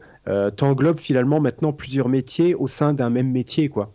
Moi, je vois la, tonne de trucs différents que, que je fais. Bah, voilà, je suis guitariste, mais en même temps, je sais faire du sound design, je sais faire de la prise de son, je sais faire du mixage, je sais faire de la, euh, de la vidéo, je sais faire du montage vidéo, euh, je, sais- euh, connais surtout. le développement, je sais faire du graphisme, de la 3D, de la 2D, enfin, je sais faire énormément de trucs. Alors, pas au même degré de professionnalisme dans tout, parce que clairement, tu me demandes de faire un, un jeu en 3D, je vais être à la, je vais être dans la merde. Mais, mais tu me demandes de faire un petit truc 3D basique, euh, je serai en- encore peut-être capable. Quoique aujourd'hui, j'ai un peu perdu parce que j'en fais quasiment plus. Mais on va dire, tu me demandes de faire du graphisme, voilà, je vais, je vais m'en sortir, mais je vais pas être au niveau non plus d'un professionnel qui va être graphiste de métier. Mais j'ai suffisamment de compétences pour arriver à faire un truc mieux que ma grand-mère, quoi. Tu vois ce que je veux dire? Enfin, Ouais. Voilà, quoi. Et, Et- et et en surtout, tout cas, Pas, pas hésiter, je le redis, mais surtout à pas hésiter à se former et à Ouais, s'intéresser à ce qui est à ce qui est satellite de votre activité, quoi. Ah mais c'est clair, mais puis même même pas satellite forcément, tu vois. euh, en fait, tout peut t'apprendre des trucs. Tu vois, moi là, si j'avais euh, vraiment encore plus de, temps, euh, je ferais aussi de la sculpture. Je, t'en avais parlé, je crois. Je voulais, je voulais faire des, dioramas aussi. Enfin, il y a plein de trucs que j'ai que j'ai en tête, tu vois, de- des trucs comme ça. Puis bon, je le fais pas parce que bah, sinon ça mord du temps sur mes autres activités plus fondamentales. À un moment donné, tu es obligé de faire quand même des choix parce que même si, même si on a du temps, le temps n'est pas non plus extensible à l'infini. Puis à un moment, donné, voilà, on est malgré tout obligé de faire des compromis. Mais voilà, moi, euh, euh, toi, je kifferais faire des, ma- des masques en latex, des, jeux- des choses comme ça, de, de monstres, etc. Parce que je suis fan d'horreur et, tout ça. Et ça me ferait kiffer. Et, et tu vois, là, il y a encore pas plus tard qu'il y a quelques jours, j'étais en train de réfléchir, de me dire, putain, j'aimerais bien lancer un business un peu euh, genre dans l'artisanat, fabriquer, fabriquer des objets artisanaux, les vendre, tu vois, un peu comme, euh, mais des choses vraiment subtiles, tu vois, un peu comme ceux qui fabriquent euh, leurs propres pédales, euh, leurs propres médiators, leurs propres machins. Je me disais, putain, ça me ferait kiffer de faire ça. Je me dis, non, mais attends, mais là, dé- déjà avec tout ce que tu fais en même temps, si tu te lances dans un truc comme ça, euh, voilà, bah tu vois, là par exemple, j'ai le mindset, le mindset qui théoriquement n'est pas le bon, mais, mais là c'est plus que je relativise par rapport euh, au fait que ça va compromettre un peu les autres activités que je fais où j'aurai moins le temps de les développer. Donc, euh, donc voilà, à un moment donné, il y a quand même des choix à faire. Mais c'est pour dire que, tu vois, après, tu, peux aller loin, en fait, dans tes, dans tes envies. Alors, euh, ça dépend aussi un peu des personnalités. Moi, c'est vrai que j'ai envie de toucher à tellement de trucs. Il y a tellement de trucs que j'aimerais faire que euh, forcément, c'est impossible à un moment donné. Mais, mais bon, voilà. Après, c'est inspirant parce que, tu vois, le fait de réfléchir à ça... Euh, bah, ça me donne des idées pour autre chose. Euh, là, d'ailleurs, ça, cette idée, c'est parce que je l'ai, je l'ai eu. Bah, je t'ai montré ce que je me suis acheté. Je me suis acheté un, un synthétiseur modulaire. Ça fait longtemps que j'en voulais un. Euh, le Lyra 8 de chez Soma, qui est spécialisé pour faire des drones, de la musique ambiante, etc., que je vais utiliser pour mes backing tracks, du coup, et pour mes compos, etc. Et du coup, c'est en, en cherchant justement des synthés comme ça je me suis dit, euh, je me suis dit, putain, j'arrive pas à trouver ce que je veux. Parce que euh, des synthés vraiment pour le drone, etc., il n'y en a pas des, tonnes. Puis on en discutait avec euh, Kevin, le fait que aussi le, visuel, tu vois, c'est important. Puis pour moi, j'avais envie d'un objet qui soit à la fois fonctionnel, mais aussi beau et qui m'inspire à jouer avec. Et là, j'ai réussi à le trouver. Mais je, à un moment donné, j'étais même en train de me dire, putain, mais ça me gaffe tellement de pas trouver que je vais aller regarder sur YouTube des trucs do it yourself et faire mon propre synthé, etc. Le problème, c'est que je suis une vraie merde absolue en, électronique et en soudure un machin comme ça. Je, vais me cramer la tronche si je dois souder le moindre truc. Et je me dis, putain, euh, d'ici à ce que j'arrive à faire mon propre synthé, il va se passer genre 10 euh, ans. Et puis euh, voilà. donc, mais après, de fil en aiguille, je me suis dit, putain, mais ça me ferait kiffer quand même. voilà, usiner du bois, machin, faire mon truc, faire l'interface. Putain, ce serait tellement kiffant. Et tu vois, la, la démarche, c'est à un moment donné aussi, tu te dis, tu trouves pas ce qu'il te faut bah en fait tu vas euh, tu vois un besoin bah tu vas tu vas essayer de le créer etc alors que peut-être mm. si tu as un mindset qui est pas trop entrepreneur tu vas te dire ah fais chier je trouve pas ce que je veux. Bon bah je vais tant pis je, je, je ferai autre chose tu vois alors comme là j'étais limite dans j'étais limite dans l'idée de monter mon truc et de me fabriquer mes propres trucs parce que je trouvais pas ce qu'il me fallait tu vois donc tout ça pour dire que tu peux aller assez, assez loin dans tes idées aussi de euh, pas forcément que liées à la guitare, mais bon si on reste un petit peu dans le sujet, malgré tout avec la guitare tu peux faire tellement de trucs. Euh, tu vois, je donne un exemple tout con, mais hum, basiquement, la personne qui fait de la guitare, les premières choses qui lui viennent en tête, c'est euh, gagner sa vie, soit en donnant des cours de guitare, soit en faisant de la guitare, c'est-à-dire en composant de la musique euh, avec sa guitare, etc., ou euh, éventuellement en jouant dans des groupes, en faisant des covers, en faisant des trucs comme ça. Mais par contre, moi, tu vois, la guitare, je m'en sers aussi comme un instrument pour faire du sound design, par exemple. C'est un instrument qui est tellement euh, versatile en termes de possibilités. Toi, je prends l'exemple du film Transformers, je crois que c'est le Transformers 2, il me semble. Tu as les sons des robots qui ont été faits avec des guitares électriques. Ils ont fait plein de, sons avec les tiges de vibrato, avec le médiator qui tapote les cordes aiguës pour faire des petits sons robotiques ou des trucs comme ça. Et il y a une vidéo qui traîne sur YouTube de making of du sound design où tu vois qu'il y, a un des mecs comme ça qui a enregistré plein de sons zarbi de guitare électrique pour fabriquer des bruitages pour le film, quoi. En fait, ça montre simplement, c'est une anecdote, mais qui montre que avec, en fait, tu peux être guitariste et te servir de ton instrument dans des trucs qui peuvent ne rien avoir à faire avec la guitare finalement, euh, mais quand même te permettre de gagner de l'argent avec, tu vois. Hmm. Oui, oui, oui. Ça peut être une, une, extension. Et après, je pense que au-delà même du fait de penser de gagner de l'argent avec la guitare, je pense que c'est mieux de penser à gagner de l'argent en, en, tant que musicien. Tu vois, c'est un peu plus élargi quand même. Parce que c'est vrai que c'est quand même restreint le monde de, de, la guitare, mais je pense que penser à l'échelle musicien plus que guitariste, c'est peut-être un peu plus pertinent parce que du coup, ça t'ouvre quand même plus d'horizons. Un peu comme ce que je disais avant, le fait de voilà, pouvoir même faire du sound design avec ton instrument ou faire de la musique de film, euh, euh, des choses comme ça. Voilà, si tu penses que guitare, que guitare, tu as peut-être une vision du monde qui est un peu plus étriquée que si tu l'ouvres un petit peu en disant je pense comme un musicien, tu vois. Oui, oui.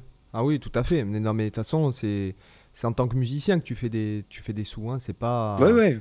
Euh, voilà, c'est pas non plus. Euh, enfin, voilà, c'est pas non plus. Euh, enfin, il y a, y, a plein, y a plein de choses à prendre en, en compte, quoi. Hein. Voilà. Mmh. Ouais, ouais. après. qu'est-ce que je voulais te dire? Et après, oui, voilà, le son de design, guitariste. Et après, sinon, bah, si si es compositeur, etc., enfin, si tu es tu fais des chansons, tu fais du songwriting, tu peux toujours devenir connu.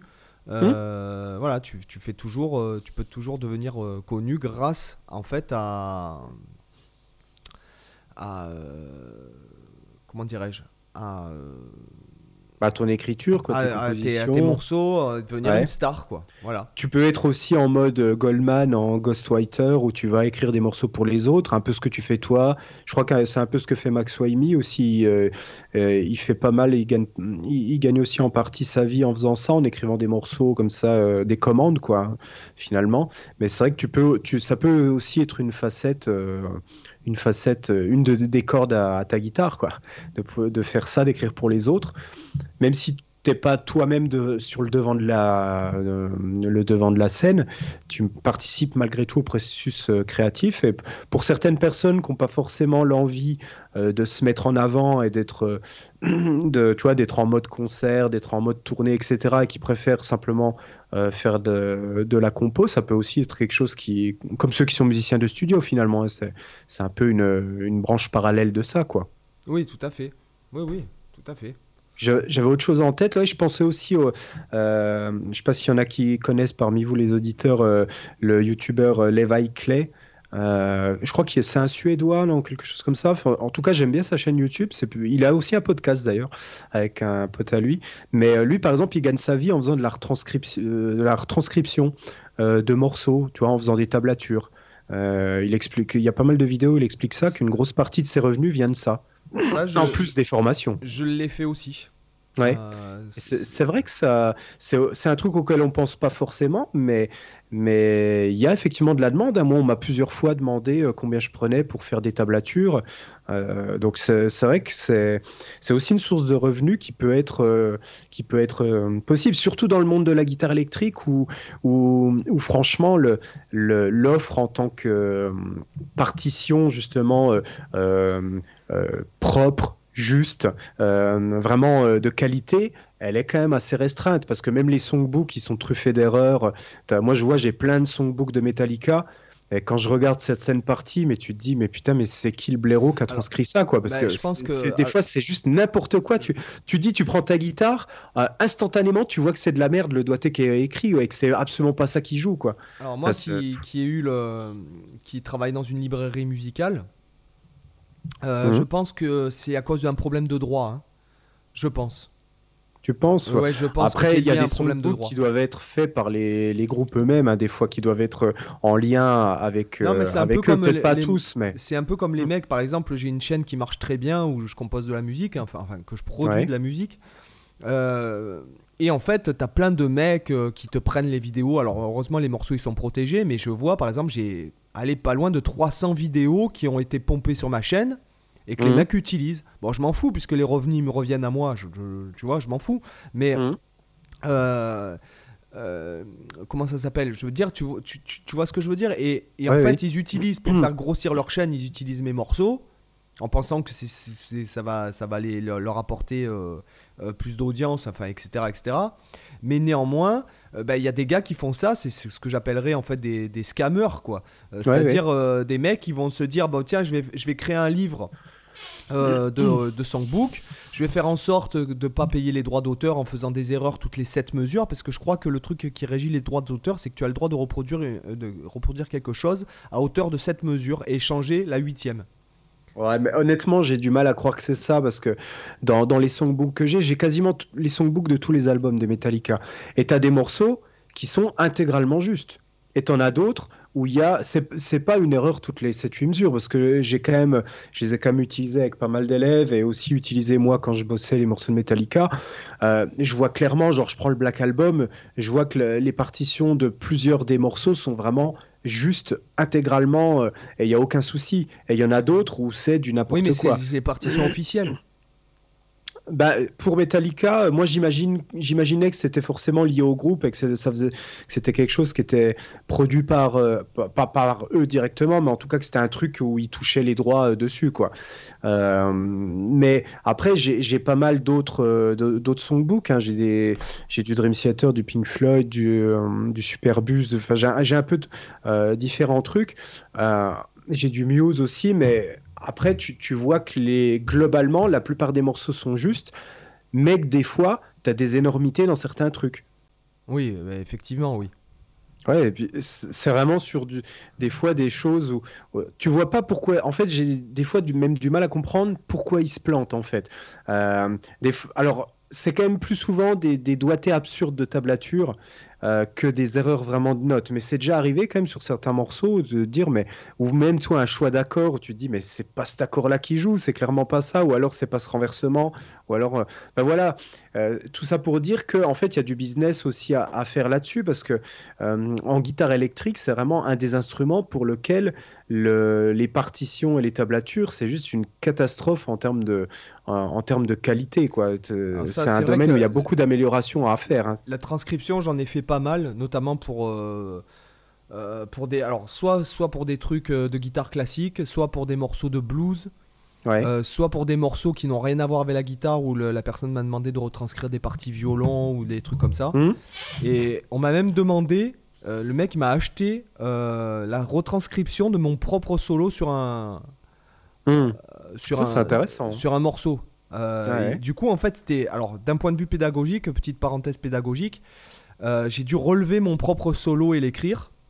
Et résultat des courses, comme c'est un truc que j'ai dû relever euh, deux ou trois ans après l'avoir fait, c'était moi. Alors moi, quand j'improvise, quand j'enregistre un solo, il faut savoir un truc, c'est que c'est souvent la première prise ou la deuxième. Euh, c'est-à-dire que je fais ça comme ça, quoi. Je, je, cherche pas à mmh. composer le truc et tout. Et le fait de re de relever mon solo et de le retranscrire, il y a plein de plans que j'ai utilisés dans le solo dont je me servais plus. Et en fait, euh, du coup, ils sont restés vachement plus gravés. Enfin, c'était vachement intéressant comme, euh, comme exercice. Ouais. Ouais. Et donc après, euh, donc après, sinon, je pense à un truc avant que j'oublie. je te, excuse-moi de te couper, mais non, non, il y a aussi quand tu es guitariste DJ en fait, quand tu peux faire du DJing et en même temps faire de la guitare par dessus en live. Je ah pense à ce truc-là, euh, parce pas pensé à ça, et tout. Euh, c'est vrai que ça, ça, peut, ça peut être sympa et même le faire pour un DJ, puisque moi ça m'est arrivé de. Putain, d'ailleurs, j'ai envie de te dire, c'est une situation X-Men qui m'est arrivé. euh, j'ai dû faire euh, en fait dans une boîte de nuit euh, très connue dans Toulon. D'ailleurs, franchement, ça m'a pas du tout plu, mais c'était bien payé quoi. Mais j'ai dû, je suis allé jouer de la guitare, enfin sur un truc.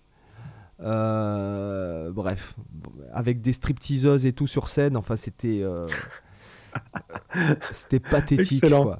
Pathétique. Moi qui étais à fond dans le jazz et tout à cette époque-là et tout, le mec il me dit oui mais tu vas voir tu alors moi je, me pointe, il me dit ouais mais tiens on va trop looker les mecs ils m'habillent en genre mode Mad Max, ils me maquillent, tu sais. Mmh. Et, et je me retrouve dans les vestiaires avec euh, deux stripteaseuses d'ailleurs qui étaient euh, très intelligentes et euh, bon qui étaient forcément sexy mais très intelligentes dont une qui était qui faisait ses, études en notariat et l'autre je sais plus ce qu'elle faisait enfin les ninettes dans, elles étaient en place quoi si tu veux tu vois mmh. elles étaient c'était pas du tout des et je me suis retrouvé avec ces données là qui se dessapent et le mec qui m'envoie du kick et qui me dit ouais, complètement bourré avant que je monte, ouais, tu balances les tubes de la guitare, moi je t'envoie du kick, eh, vas-y, et machin. et je me retrouve avec les données nettes sur scène euh, avec des effets pyrotechniques et tout, alors que c'était pas du tout préparé. Enfin bon, bref. C'était très, très, très, très, très, très. je me suis senti honteux. Alors, j'ai joué le jeu, hein, forcément, tu vois. Mais c'était vraiment pas moi, quoi. Fais gaffe, un jour ça va sortir sur YouTube ça. Putain, mais qu'est-ce que je m'en tape quoi. Putain, si je T'as forcément un mec qui a filmé, tu vois. ouais, mais non, mais c'était pas l'époque. Euh, c'était. Ah oui, d'accord. C'était pas l'époque où il y avait tous les. c'était pas encore assez démocratisé, euh, cette. Euh, ouais, d'accord. Ouais, non, non, il y avait pas. À cette époque-là, tout le monde n'avait pas un appareil photo dans son Enfin bon, bref, il y a, tellement de choses qu'on peut faire parce que. Bah, un autre truc auquel je pense, c'est par exemple euh, vendre des samples de guitare, par exemple, tu vois, enregistrer. Euh, ça, ça se vend pas mal pour tous ceux qui font de la production, qui euh, des fois ils ont besoin de, de boucles, de boucles d'accords funky, ils ont besoin de, de je sais pas, d'arpèges, guitare, etc. Tu vois, faire des packs de, de, samples où tu vas enregistrer plein de trucs à la grade comme ça, des petites boucles de, de 10 secondes, 20 secondes, etc. Euh, que les gens peuvent ensuite utiliser pour faire des morceaux. Euh, ça, c'est une autre façon aussi d'utiliser ton ta guitare pour euh, gagner de l'argent. Ouais, c'est vrai. Pour de la production hip-hop, ou de la production électro, la production lo-fi, de la production, je peux, enfin électro en général. souvent, tu as pas mal d'utilisation de guitare comme ça, un petit peu funky, un petit peu dynamique. Moi, je vous dis de vous méfier par rapport au sample. parce qu'en en fait, il y a des nouvelles restrictions. Par exemple, moi qui, qui, en fait, qui publie les morceaux dans le Content ID. Mhm. Euh, c'est-à-dire dans le Content ID, c'est-à-dire dans la base de données de YouTube, euh, pour, pour, que bah, si jamais des mecs me volent les morceaux, que je sois, ce soit moi qui soit crédité. Quoi. Euh, le truc, c'est que maintenant, on peut plus utiliser de samples à cause de justement ces empreintes digitales. de plus en plus, c'est-à-dire que YouTube ne, ne permet plus que tu, que tu, en fait, que tu crées des morceaux avec des samples et que tu les uploads dans le Content ID. Parce qu'apparemment, ils ont eu des, gros problèmes et c'est carrément mon. Euh, parce que moi, j'ai mon label qui est enregistré. Euh, alors, mon label de musique euh, qui s'appelle ZS Records, il est enregistré en Angleterre. Et carrément, les, le, distributeur m'a dit oui, attention les trucs. Et j'ai dit non, non, c'est pas des samples, puisque c'est moi qui joue tout. Il n'y a, a, aucun sample, c'est que des synthés. Euh, hmm. même pour les drums, hein, je veux dire, effectivement, les sons sont de trucs, mais après, le, ça détecte pas un son de drum, ça hmm. détecte des, des, boucles. En fait, ouais, ouais. Voilà. des patterns, ouais. Oui, des, des, même, pas des, même pas des patterns, mais après, il y a tellement de paramètres. Je pense pas que le beat en lui-même soit. Mais euh, bah je pense que c'est tout ce qui est, notamment, voilà, comme tu dis, euh, guitare, etc. Donc, hmm. il faut, alors, soit il faut les pitcher vraiment, et puis même, quand, même quand tu les pitches, alors moi j'ai le truc, puisque j'ai des, des, mecs qui ont essayé de me voler des morceaux en pitchant le morceau. Euh, le Content ID, il a, il a quand même détecté quoi. Hein, euh, puisque, mmh. après, c'est des techniques connues donc. De toute façon, sur YouTube, la plupart de ceux qui cherchaient, tu sais, qui uploadent des morceaux connus, genre d'ACDC et compagnie, pour éviter de se prendre des strikes, généralement, c'est soit ils pitchent le morceau un demi-ton plus bas, un, un, demi-ton plus haut, et en plus, ils étirent légèrement le morceau pour le ralentir à peine ou l'accélérer à peine pour fausser encore un peu plus le truc. C'est les deux techniques les plus utilisées. Quoi. Voilà, non, mais il y a plein de, il y, a plein de, trucs comme ça qui, qui, moi, je pense que l'avenir il se passe, il se passe vraiment dans la, la musique. C'est plus du tout. Euh, avant, tu mettais euh, un an à faire un album. Aujourd'hui, tu mets une journée. Quoi. Tu vois, chez toi. bon, alors effectivement, c'est pas la qualité parce que des fois, quand je, je, regarde des vidéos de mixage où les mecs ils mixent sur des tables à l'ancienne et tout, tu vois des. Mmh. on est loin. Moi, je suis loin de, de ce niveau-là, euh, ne serait-ce que déjà au niveau du matériel, mais au niveau de la compétence. Euh, j'ai envie de te dire que c'est en phase avec la façon que les gens ils ont d'écouter la musique en même temps, parce que quand tu vois que la plupart ils écoutent à travers les enceintes pourries de leur smartphone, euh, au final ça ressort des. Oui, c'est vrai ça, ressort dégueulasse dans des anciennes pourries. Et du coup, euh, voilà, tu, te dis en même temps, si, tu mets les, moyens euh, monstrueux comme euh, ils pouvaient avoir à l'époque, bah, tu dis de toute façon, derrière, 90% des gens l'écouteront dans, dans des conditions extrêmement dégradées, où tu vois aussi ceux qui utilisent les écouteurs à l'intérieur des oreilles, là, je ne sais même pas s'il y a un, nom particulier, mais en tout cas, les, tout, petits, euh, les, tout petits écouteurs que tu trouves à 3 euros dans un Leclerc, là, euh, pareil, c'est un, rendu euh, complètement naze. Donc, que ce soit en écoute sans écouteurs ou en écoute avec écouteurs, souvent, la plupart des gens écoutent dans les pires conditions possibles les morceaux. Donc, j'ai pas envie de dire que du coup, faut, faut, faut, plus faire chier à mixer et foutre des trucs bâclés qui sonnent mal, évidemment que non. Mais faut être conscient, en tout cas, que malgré tout le soin que tu vas prendre, contrairement à avant, les, gens vont écouter beaucoup plus en termes de proportion dans des mauvaises conditions qu'avant. Oui, tout à fait. Oui, oui. Tout à fait. C'est de toute façon, mais après, le mixage, c'est quand même, je pense, je pense que le mixage et le mastering, c'est 80% d'un morceau. Hein. Alors les gens, ils vont ah me dire, mais quoi, je, je, suis complètement ah d'accord. non, mais je peux vous dire un truc. Notamment dans la musique électro. Et euh, je vais te dire un truc, et même, même, alors je vais vous raconter une anecdote. Euh, moi, j'ai un mec que je connais euh, qui, qui, qui, est très très très très fort en mixage, etc. Il m'a appelé en urgence pour me dire Ah ouais, Seb, tu veux pas me refaire les grades sur ce morceau? Parce que en fait, j'ai essayé de faire tout ce que j'ai pu, mais j'ai rien pu faire. Et si hmm. tu veux, j'entends le morceau. Bon, c'est vrai que c'était pas top, mais c'était potable, d'accord? Hmm. hein, Les mecs, alors écoute bien, les mecs sans être guitaristes Mhm. Ils regardent sur internet, ils ont besoin d'un truc, ils regardent les accords sur internet, ils jouent sur une guitare pourrie avec des cordes de, qui datent de Mathusalem. Il m'a fait écouter la piste avant et après le mixage, que tu, tu, dit c'est impossible. c'est impossible. T'écoutes les trucs. euh, là, ce que je dis là, ça va. Il y en a certains qui vont se dire, euh, c'est hallucinant. T'écoutes Bohemian Rhapsody avant Mhm. le mixage. euh, c'est euh, juste. in- Enfin, c'est abominable. abominable. J'ai jamais entendu la version euh, non mixée. Voilà, moi, c'est un ingénieur du Ça son qui me l'a fait écouter. C'est-à-dire que les gars, ils sont tellement forts en ingé son, en tant que en mixage, qu'ils arrivent même une guitare de merde, mal Mhm. d'accordée et tout, ils arrivent à sortir quelque chose de potable, sans être C'est comme, guitariste. c'est comme le maquillage en fait, hein, le, le mixage. Oui, c'est ça. C'est euh, oui, effectivement. Voilà, c'est qu'il y a des mannequins, tu les vois sans maquillage, elles sont euh, Voilà. tout, tout ce qu'il y a de plus quelconque et Après, le souci, c'est que malgré tout, et je pense que c'est pour ça justement que ce mec-là t'a demandé de réenregistrer, c'est que il y a quand même un truc à savoir, c'est que le mixage, c'est pas non plus de la magie absolue. Tu peux effectivement rattraper plein de trucs, mais tu peux pas tout rattraper. Et il y a un truc qui restera toujours, c'est que il faut avoir la plus haute qualité possible dans la première phase, c'est-à-dire l'enregistrement. Parce qu'en fait, tout ce qui suit après, toutes les étapes qui viennent après, si tu as une source pourrie, bah, les étapes d'après, elles sont euh, forcément dégradées. Euh, ça, c'est, je me souviendrai toujours de cette phrase de mon prof de, de multimédia quand, j'ai, quand j'étais en master. Il nous disait toujours euh, garbage in, garbage out. C'est-à-dire de la merde en entrée, de la merde en sortie. Et ça, en fait, c'est ça. C'est que si tu si enregistres de la merde, tu pourras mixer comme tu veux. À la fin, tu auras de la merde quand même. euh, ou en tout cas, de la merde un peu moins merdasse. Mais ça restera quand même pourri. Euh, alors que si tu as vraiment une prise son euh, géniale, euh, ça peut que ça peut que être bien ou, en tout cas être embelli après. C'est pour ça que vaut toujours mieux se dire bon la prise elle est pas top, je refais un enregistrement plutôt que se dire bon la prise elle est pas top, on rattrapera ça au mixage. Parce que déjà, tu n'es même pas sûr que tu peux le rattraper au mixage. Et en plus, ça va te prendre un temps phénoménal de travail euh, pour un résultat qui est même pas forcément garanti.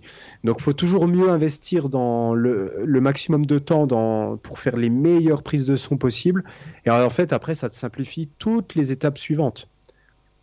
Ça, c'est comme dans le cinéma. Si tu filmes, si ton tournage il est pourri, que tu fais des cadrages de merde, que tu, tu es, à moitié flou, etc., bah, tu peux faire ce que tu veux en post-prod, euh, tu peux faire le montage que tu veux derrière, bah, ça, ça va rien rendre. Quoi. Et, euh, tout est toujours. Plus la qualité est là au début, plus les étapes d'après sont faciles et rapides. Oui, tout à fait. Oui, c'est vrai. Bon, bah, je pense que euh, on a pas mal fait le tour là, quand même, de gagner de l'argent avec la guitare, quoi. Ouais, on n'a pas parlé de YouTube après, des choses comme ça, mais Bon, bah, YouTube, Euh, c'est, euh, il faut savoir on n'a pas, on n'a pas parlé des, des placements de produits, aussi de l'affiliation, toi, de ce genre de Ah, trucs si, qui sont peut. aussi des autres. Bah, YouTube, des pour autres gagner de l'argent avec. YouTube, il faut faire beaucoup de vues. Voilà. Et puis Mhm. il faut faire beau- beaucoup de vues, mais dans d'autres pays que la France. C'est-à-dire que le, le nombre de vues ne sont pas euh, rémunérés pareil euh, aux États-Unis, en Norvège, en Australie, en- au Japon, que en France. Voilà. Mhm.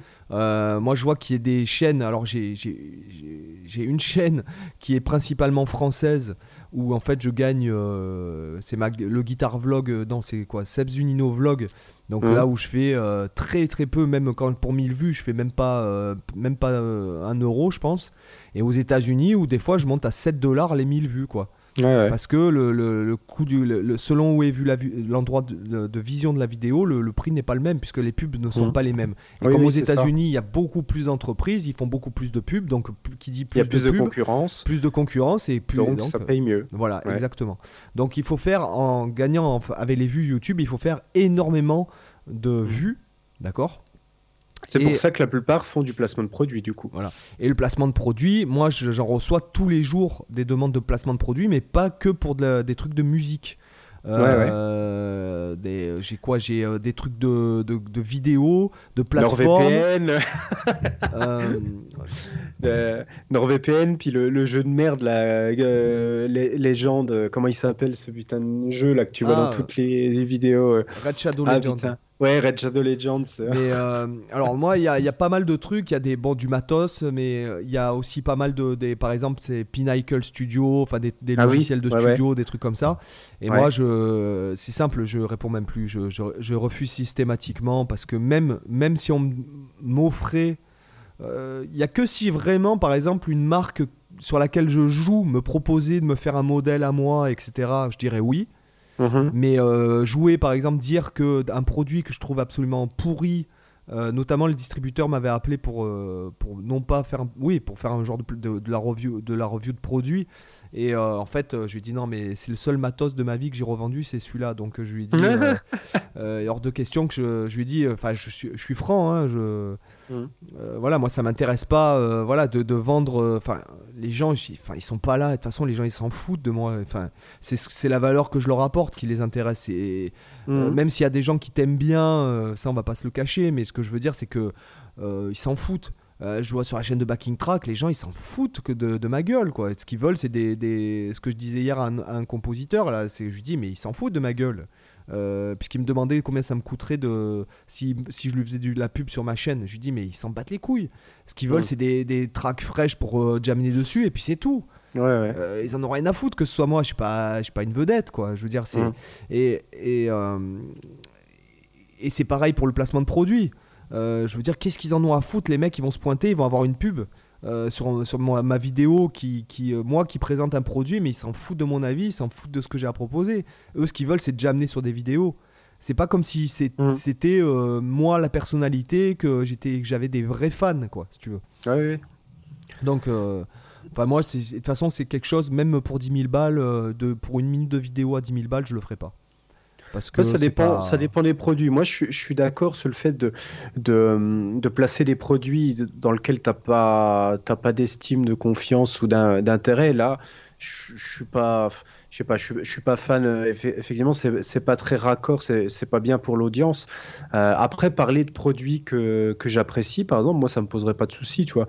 Euh, du moment que c'est pas des produits que je trouve nuls, parce qu'effectivement, faire un placement de produit pour un produit que tu trouves naze, c'est du foutage de gueule, quoi. Mais, mais après, par contre, parler de produits que, pour lesquels tu trouves des qualités, euh, bah, je vois pas le souci, le souci forcément, toi. Je trouve que là, là, moi, ça me Moi, gênerait moi, ce pas. qui m'embête, ce genre de moi, ce qui m'embête, c'est le manque de, d'indépendance et d'autonomie que ça te laisse. C'est-à-dire qu'il faut vérifier la vidéo.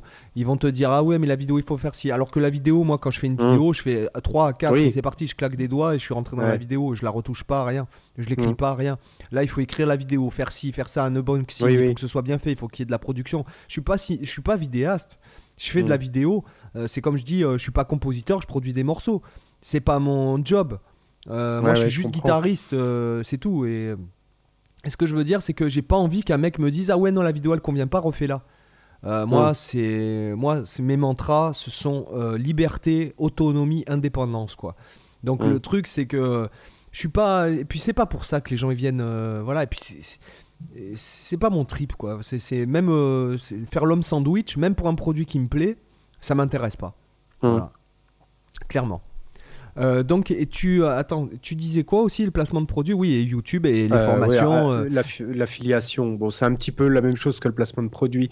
Euh, c'est pas la même source de revenus exactement parce que l'affiliation, c'est plus que tu vas mettre un lien et si les gens cliquent dessus et achètent le produit ou un autre, tu, tu touches un petit pourcentage de la commission. C'est un petit peu différent du placement de produit où généralement le placement de produit, c'est la marque qui va te payer pour faire une vidéo où tu parles de ce produit et après tu touches pas forcément de commission sur les ventes. Pensez à un truc, c'est que une vous êtes dans différence. une niche guitare.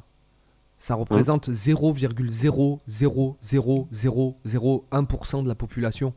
Et, dans, selon ce que vous faites, moi qui, dans, dans ma niche, dans la gui- niche guitare, moi je suis encore 0,00% parce que je parle de choses qui intéressent peu de gens. Mm. Clairement, c'est pas comme si j'apprenais à jouer comme ce qu'il fait euh, Eric Galago, euh, que tu, dans lequel tu peux jouer, toucher des milliers de guitaristes.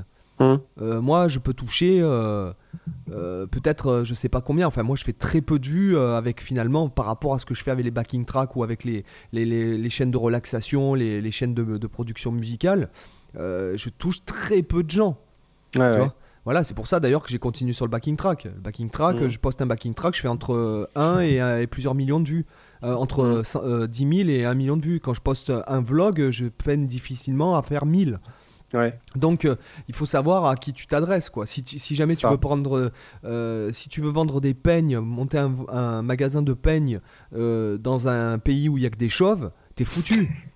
non, mais il faut à un moment, à un moment donné, euh, je veux dire, faire de l'affiliation sur de la guitare. euh, ça, ça Oui, paye- c'est pas, c'est pas le meilleur domaine où aller, je suis d'accord avec toi. Après, ce que, ce que je veux dire, c'est que euh, si tu es déjà dans ce domaine-là de toute façon et que tu cherches à gagner ta, ta, ta, vie avec, ça peut être une dimension à prendre en compte pour euh, voilà, rajouter quelques deniers en plus, mais en étant conscient que c'est pas ça qui va te faire vivre. Mais c'est juste un petit à côté en plus. De, toute façon, c'est un, un, domaine où il faut forcément multiplier les sources.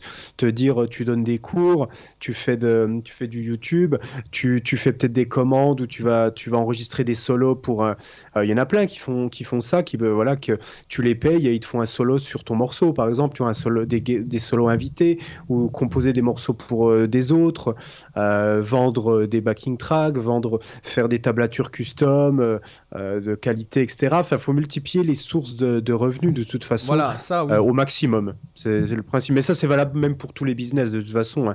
Hein. tu prends même des, même des, des énormes business genre Amazon, Facebook et, compagnie, ils ont des, ils sont diversifiés dans des, tonnes de trucs euh, différents. Quoi. C'est toujours un système tentaculaire en fait.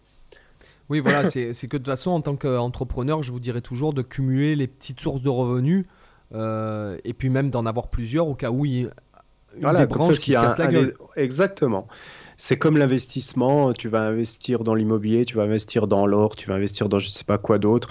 Parce qu'au cas où il y a un des trucs qui se casse la gueule, tu as toujours les autres que, que si tu mets tout dans, bah, tous les œufs dans le même panier, bah, si le panier il perce, bah voilà. Alors je pense qu'il est temps de dire à nos, à nos auditeurs de mettre 5 étoiles à ce podcast, non Tu crois pas? Tout à fait, je pense que c'est le bon moment. Après 1h34, 39, euh, pardon, 1h39 de podcast, euh, si vous êtes encore là, si vous mettez pas 5 étoiles, c'est qu'il y a un problème. Donc euh, n'oubliez pas que c'est vraiment, nous ne gagnons pas d'argent euh, avec le podcast et que c'est le seul moyen d'avoir un peu euh, de, visibilité, euh, c'est euh, le fait que vous le référenciez mieux, c'est-à-dire que vous mettiez 5 étoiles donc sur iTunes ou que vous en parliez à votre mamie. Voilà. Ah, mamie, écoute-les, ces deux gars, ils sont sympas. tu vois, tu peux apprendre des choses sur la guitare et puis des fois, même sur les reptiliens. Donc, on, va, on va mettre à l'honneur cette semaine Frank Heimschreck. Le podcast que j'attends toujours avec impatience. Guitare, pédagogie, humour. Rien de tel pour se remettre en question guitaristiquement et faire évoluer son jeu et sa méthode de travail.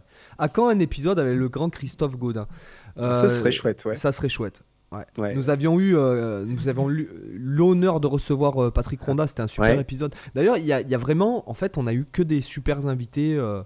Euh, en fait, c'est vrai qu'on a eu quand même des super invités. C'est vraiment cool. On n'a pas à se plaindre de ce côté-là. Et, ce qui est bien, c'est qu'il y en a encore autant de très cool qui, qui, sont, euh, qui sont en attente. Quoi. Donc, euh, voilà, Et c'est vrai qu'on nous avait demandé de, des gens d'interviewer des gens dans l'audience, mais il faut savoir un truc, c'est qu'on a énormément de mal à se télescoper. Je dirais tant mieux et en même temps tant pis, parce que... non, non, non. il faudrait que je coupe ça. Euh... bah non, laisse, on s'en fout. oh putain. Euh, il faut savoir, ça prend. Il n'y a plus personne qui écoute à cette heure-là. non mais ça, ça, prend, ça prend pour, pour les auditeurs, ça prend énormément d'énergie d'enregistrer un podcast. Alors ça paraît, ça paraît être rien, mais je vous assure que ça prend quand même beaucoup d'énergie, donc c'est pour ça qu'on dit un peu des bêtises des fois. mais euh, en fait, euh, c'est hyper dur de trouver un créneau, ne serait-ce qu'à nous deux, en fait. Ouais. Alors c'est surtout moi qui ai du mal à, caler. Euh. C'est vrai qu'avec la petite, euh, des fois, il y, a toujours des imprévus ou des choses comme ça. Ça peut être des fois compliqué. Donc c'est vrai que quand elle sera à l'école, ce sera quand même, ce sera quand même mieux. Ce n'est que, je n'ai pas les enfants. Hum. donc, mais de toute façon, ça prend vachement d'énergie. Euh, même quand elle sera à l'école, hein, tu verras que quand elle n'est pas là, de toute façon. Euh, et là, disons que vu qu'elle va en plus euh, à la crèche, que là ça va, c'est le jour où elle est à la crèche, mais elle va à la crèche un jour et demi, donc tout le reste du temps, est à la maison tout le temps, matin, soir, après-midi, donc c'est vrai que c'est plus compliqué d'arriver à. Ah, puis moi, ils sont déjà ils sont trois et ils sont grands. Ils ont 10 ans, 5 ans et, et elle va faire 3 ans, Justine. et si elle était seule, Justine, euh, c'est sûr que c'est dur à s'occuper, mais quand ils sont trois, mm. ils s'occupent entre eux. Euh, et puis euh, voilà, c'est un peu différent. Ah, que nous, elle, nous, elle nous sollicite pas mal. Ouais. Puis bah elle oui, a parce deux ans, en deux ans, mais un peu, même pas deux ans et demi. Hein. Donc, ouais. Voilà, donc c'est normal, quoi. Enfin, j'ai envie de te dire. Ouais. Enfin, donc, en tout cas, quoi qu'il en soit, euh, donc c'est vrai que, euh, de toute façon, le, le podcast, vu que j'ai investi euh, plus de 300 euros dans ce micro de podcast professionnel, euh, inutile de vous dire que le podcast va continuer. hein. Il va falloir le rentabiliser ce micro.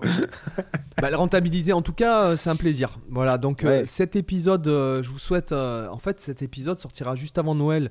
Donc, je vous souhaite un joyeux Ah oui. Noël à tous. Bah, bonne fête à tous. Et pour, pour, le, pour le sapin, moi, je demande juste une chose sur ma liste 5 quoi, étoiles vas-y. sur iTunes. Ah, oh. Voilà. à mettre en haut du sapin. à plus. Allez. Ciao. Bonne semaine, bonne fête, ciao.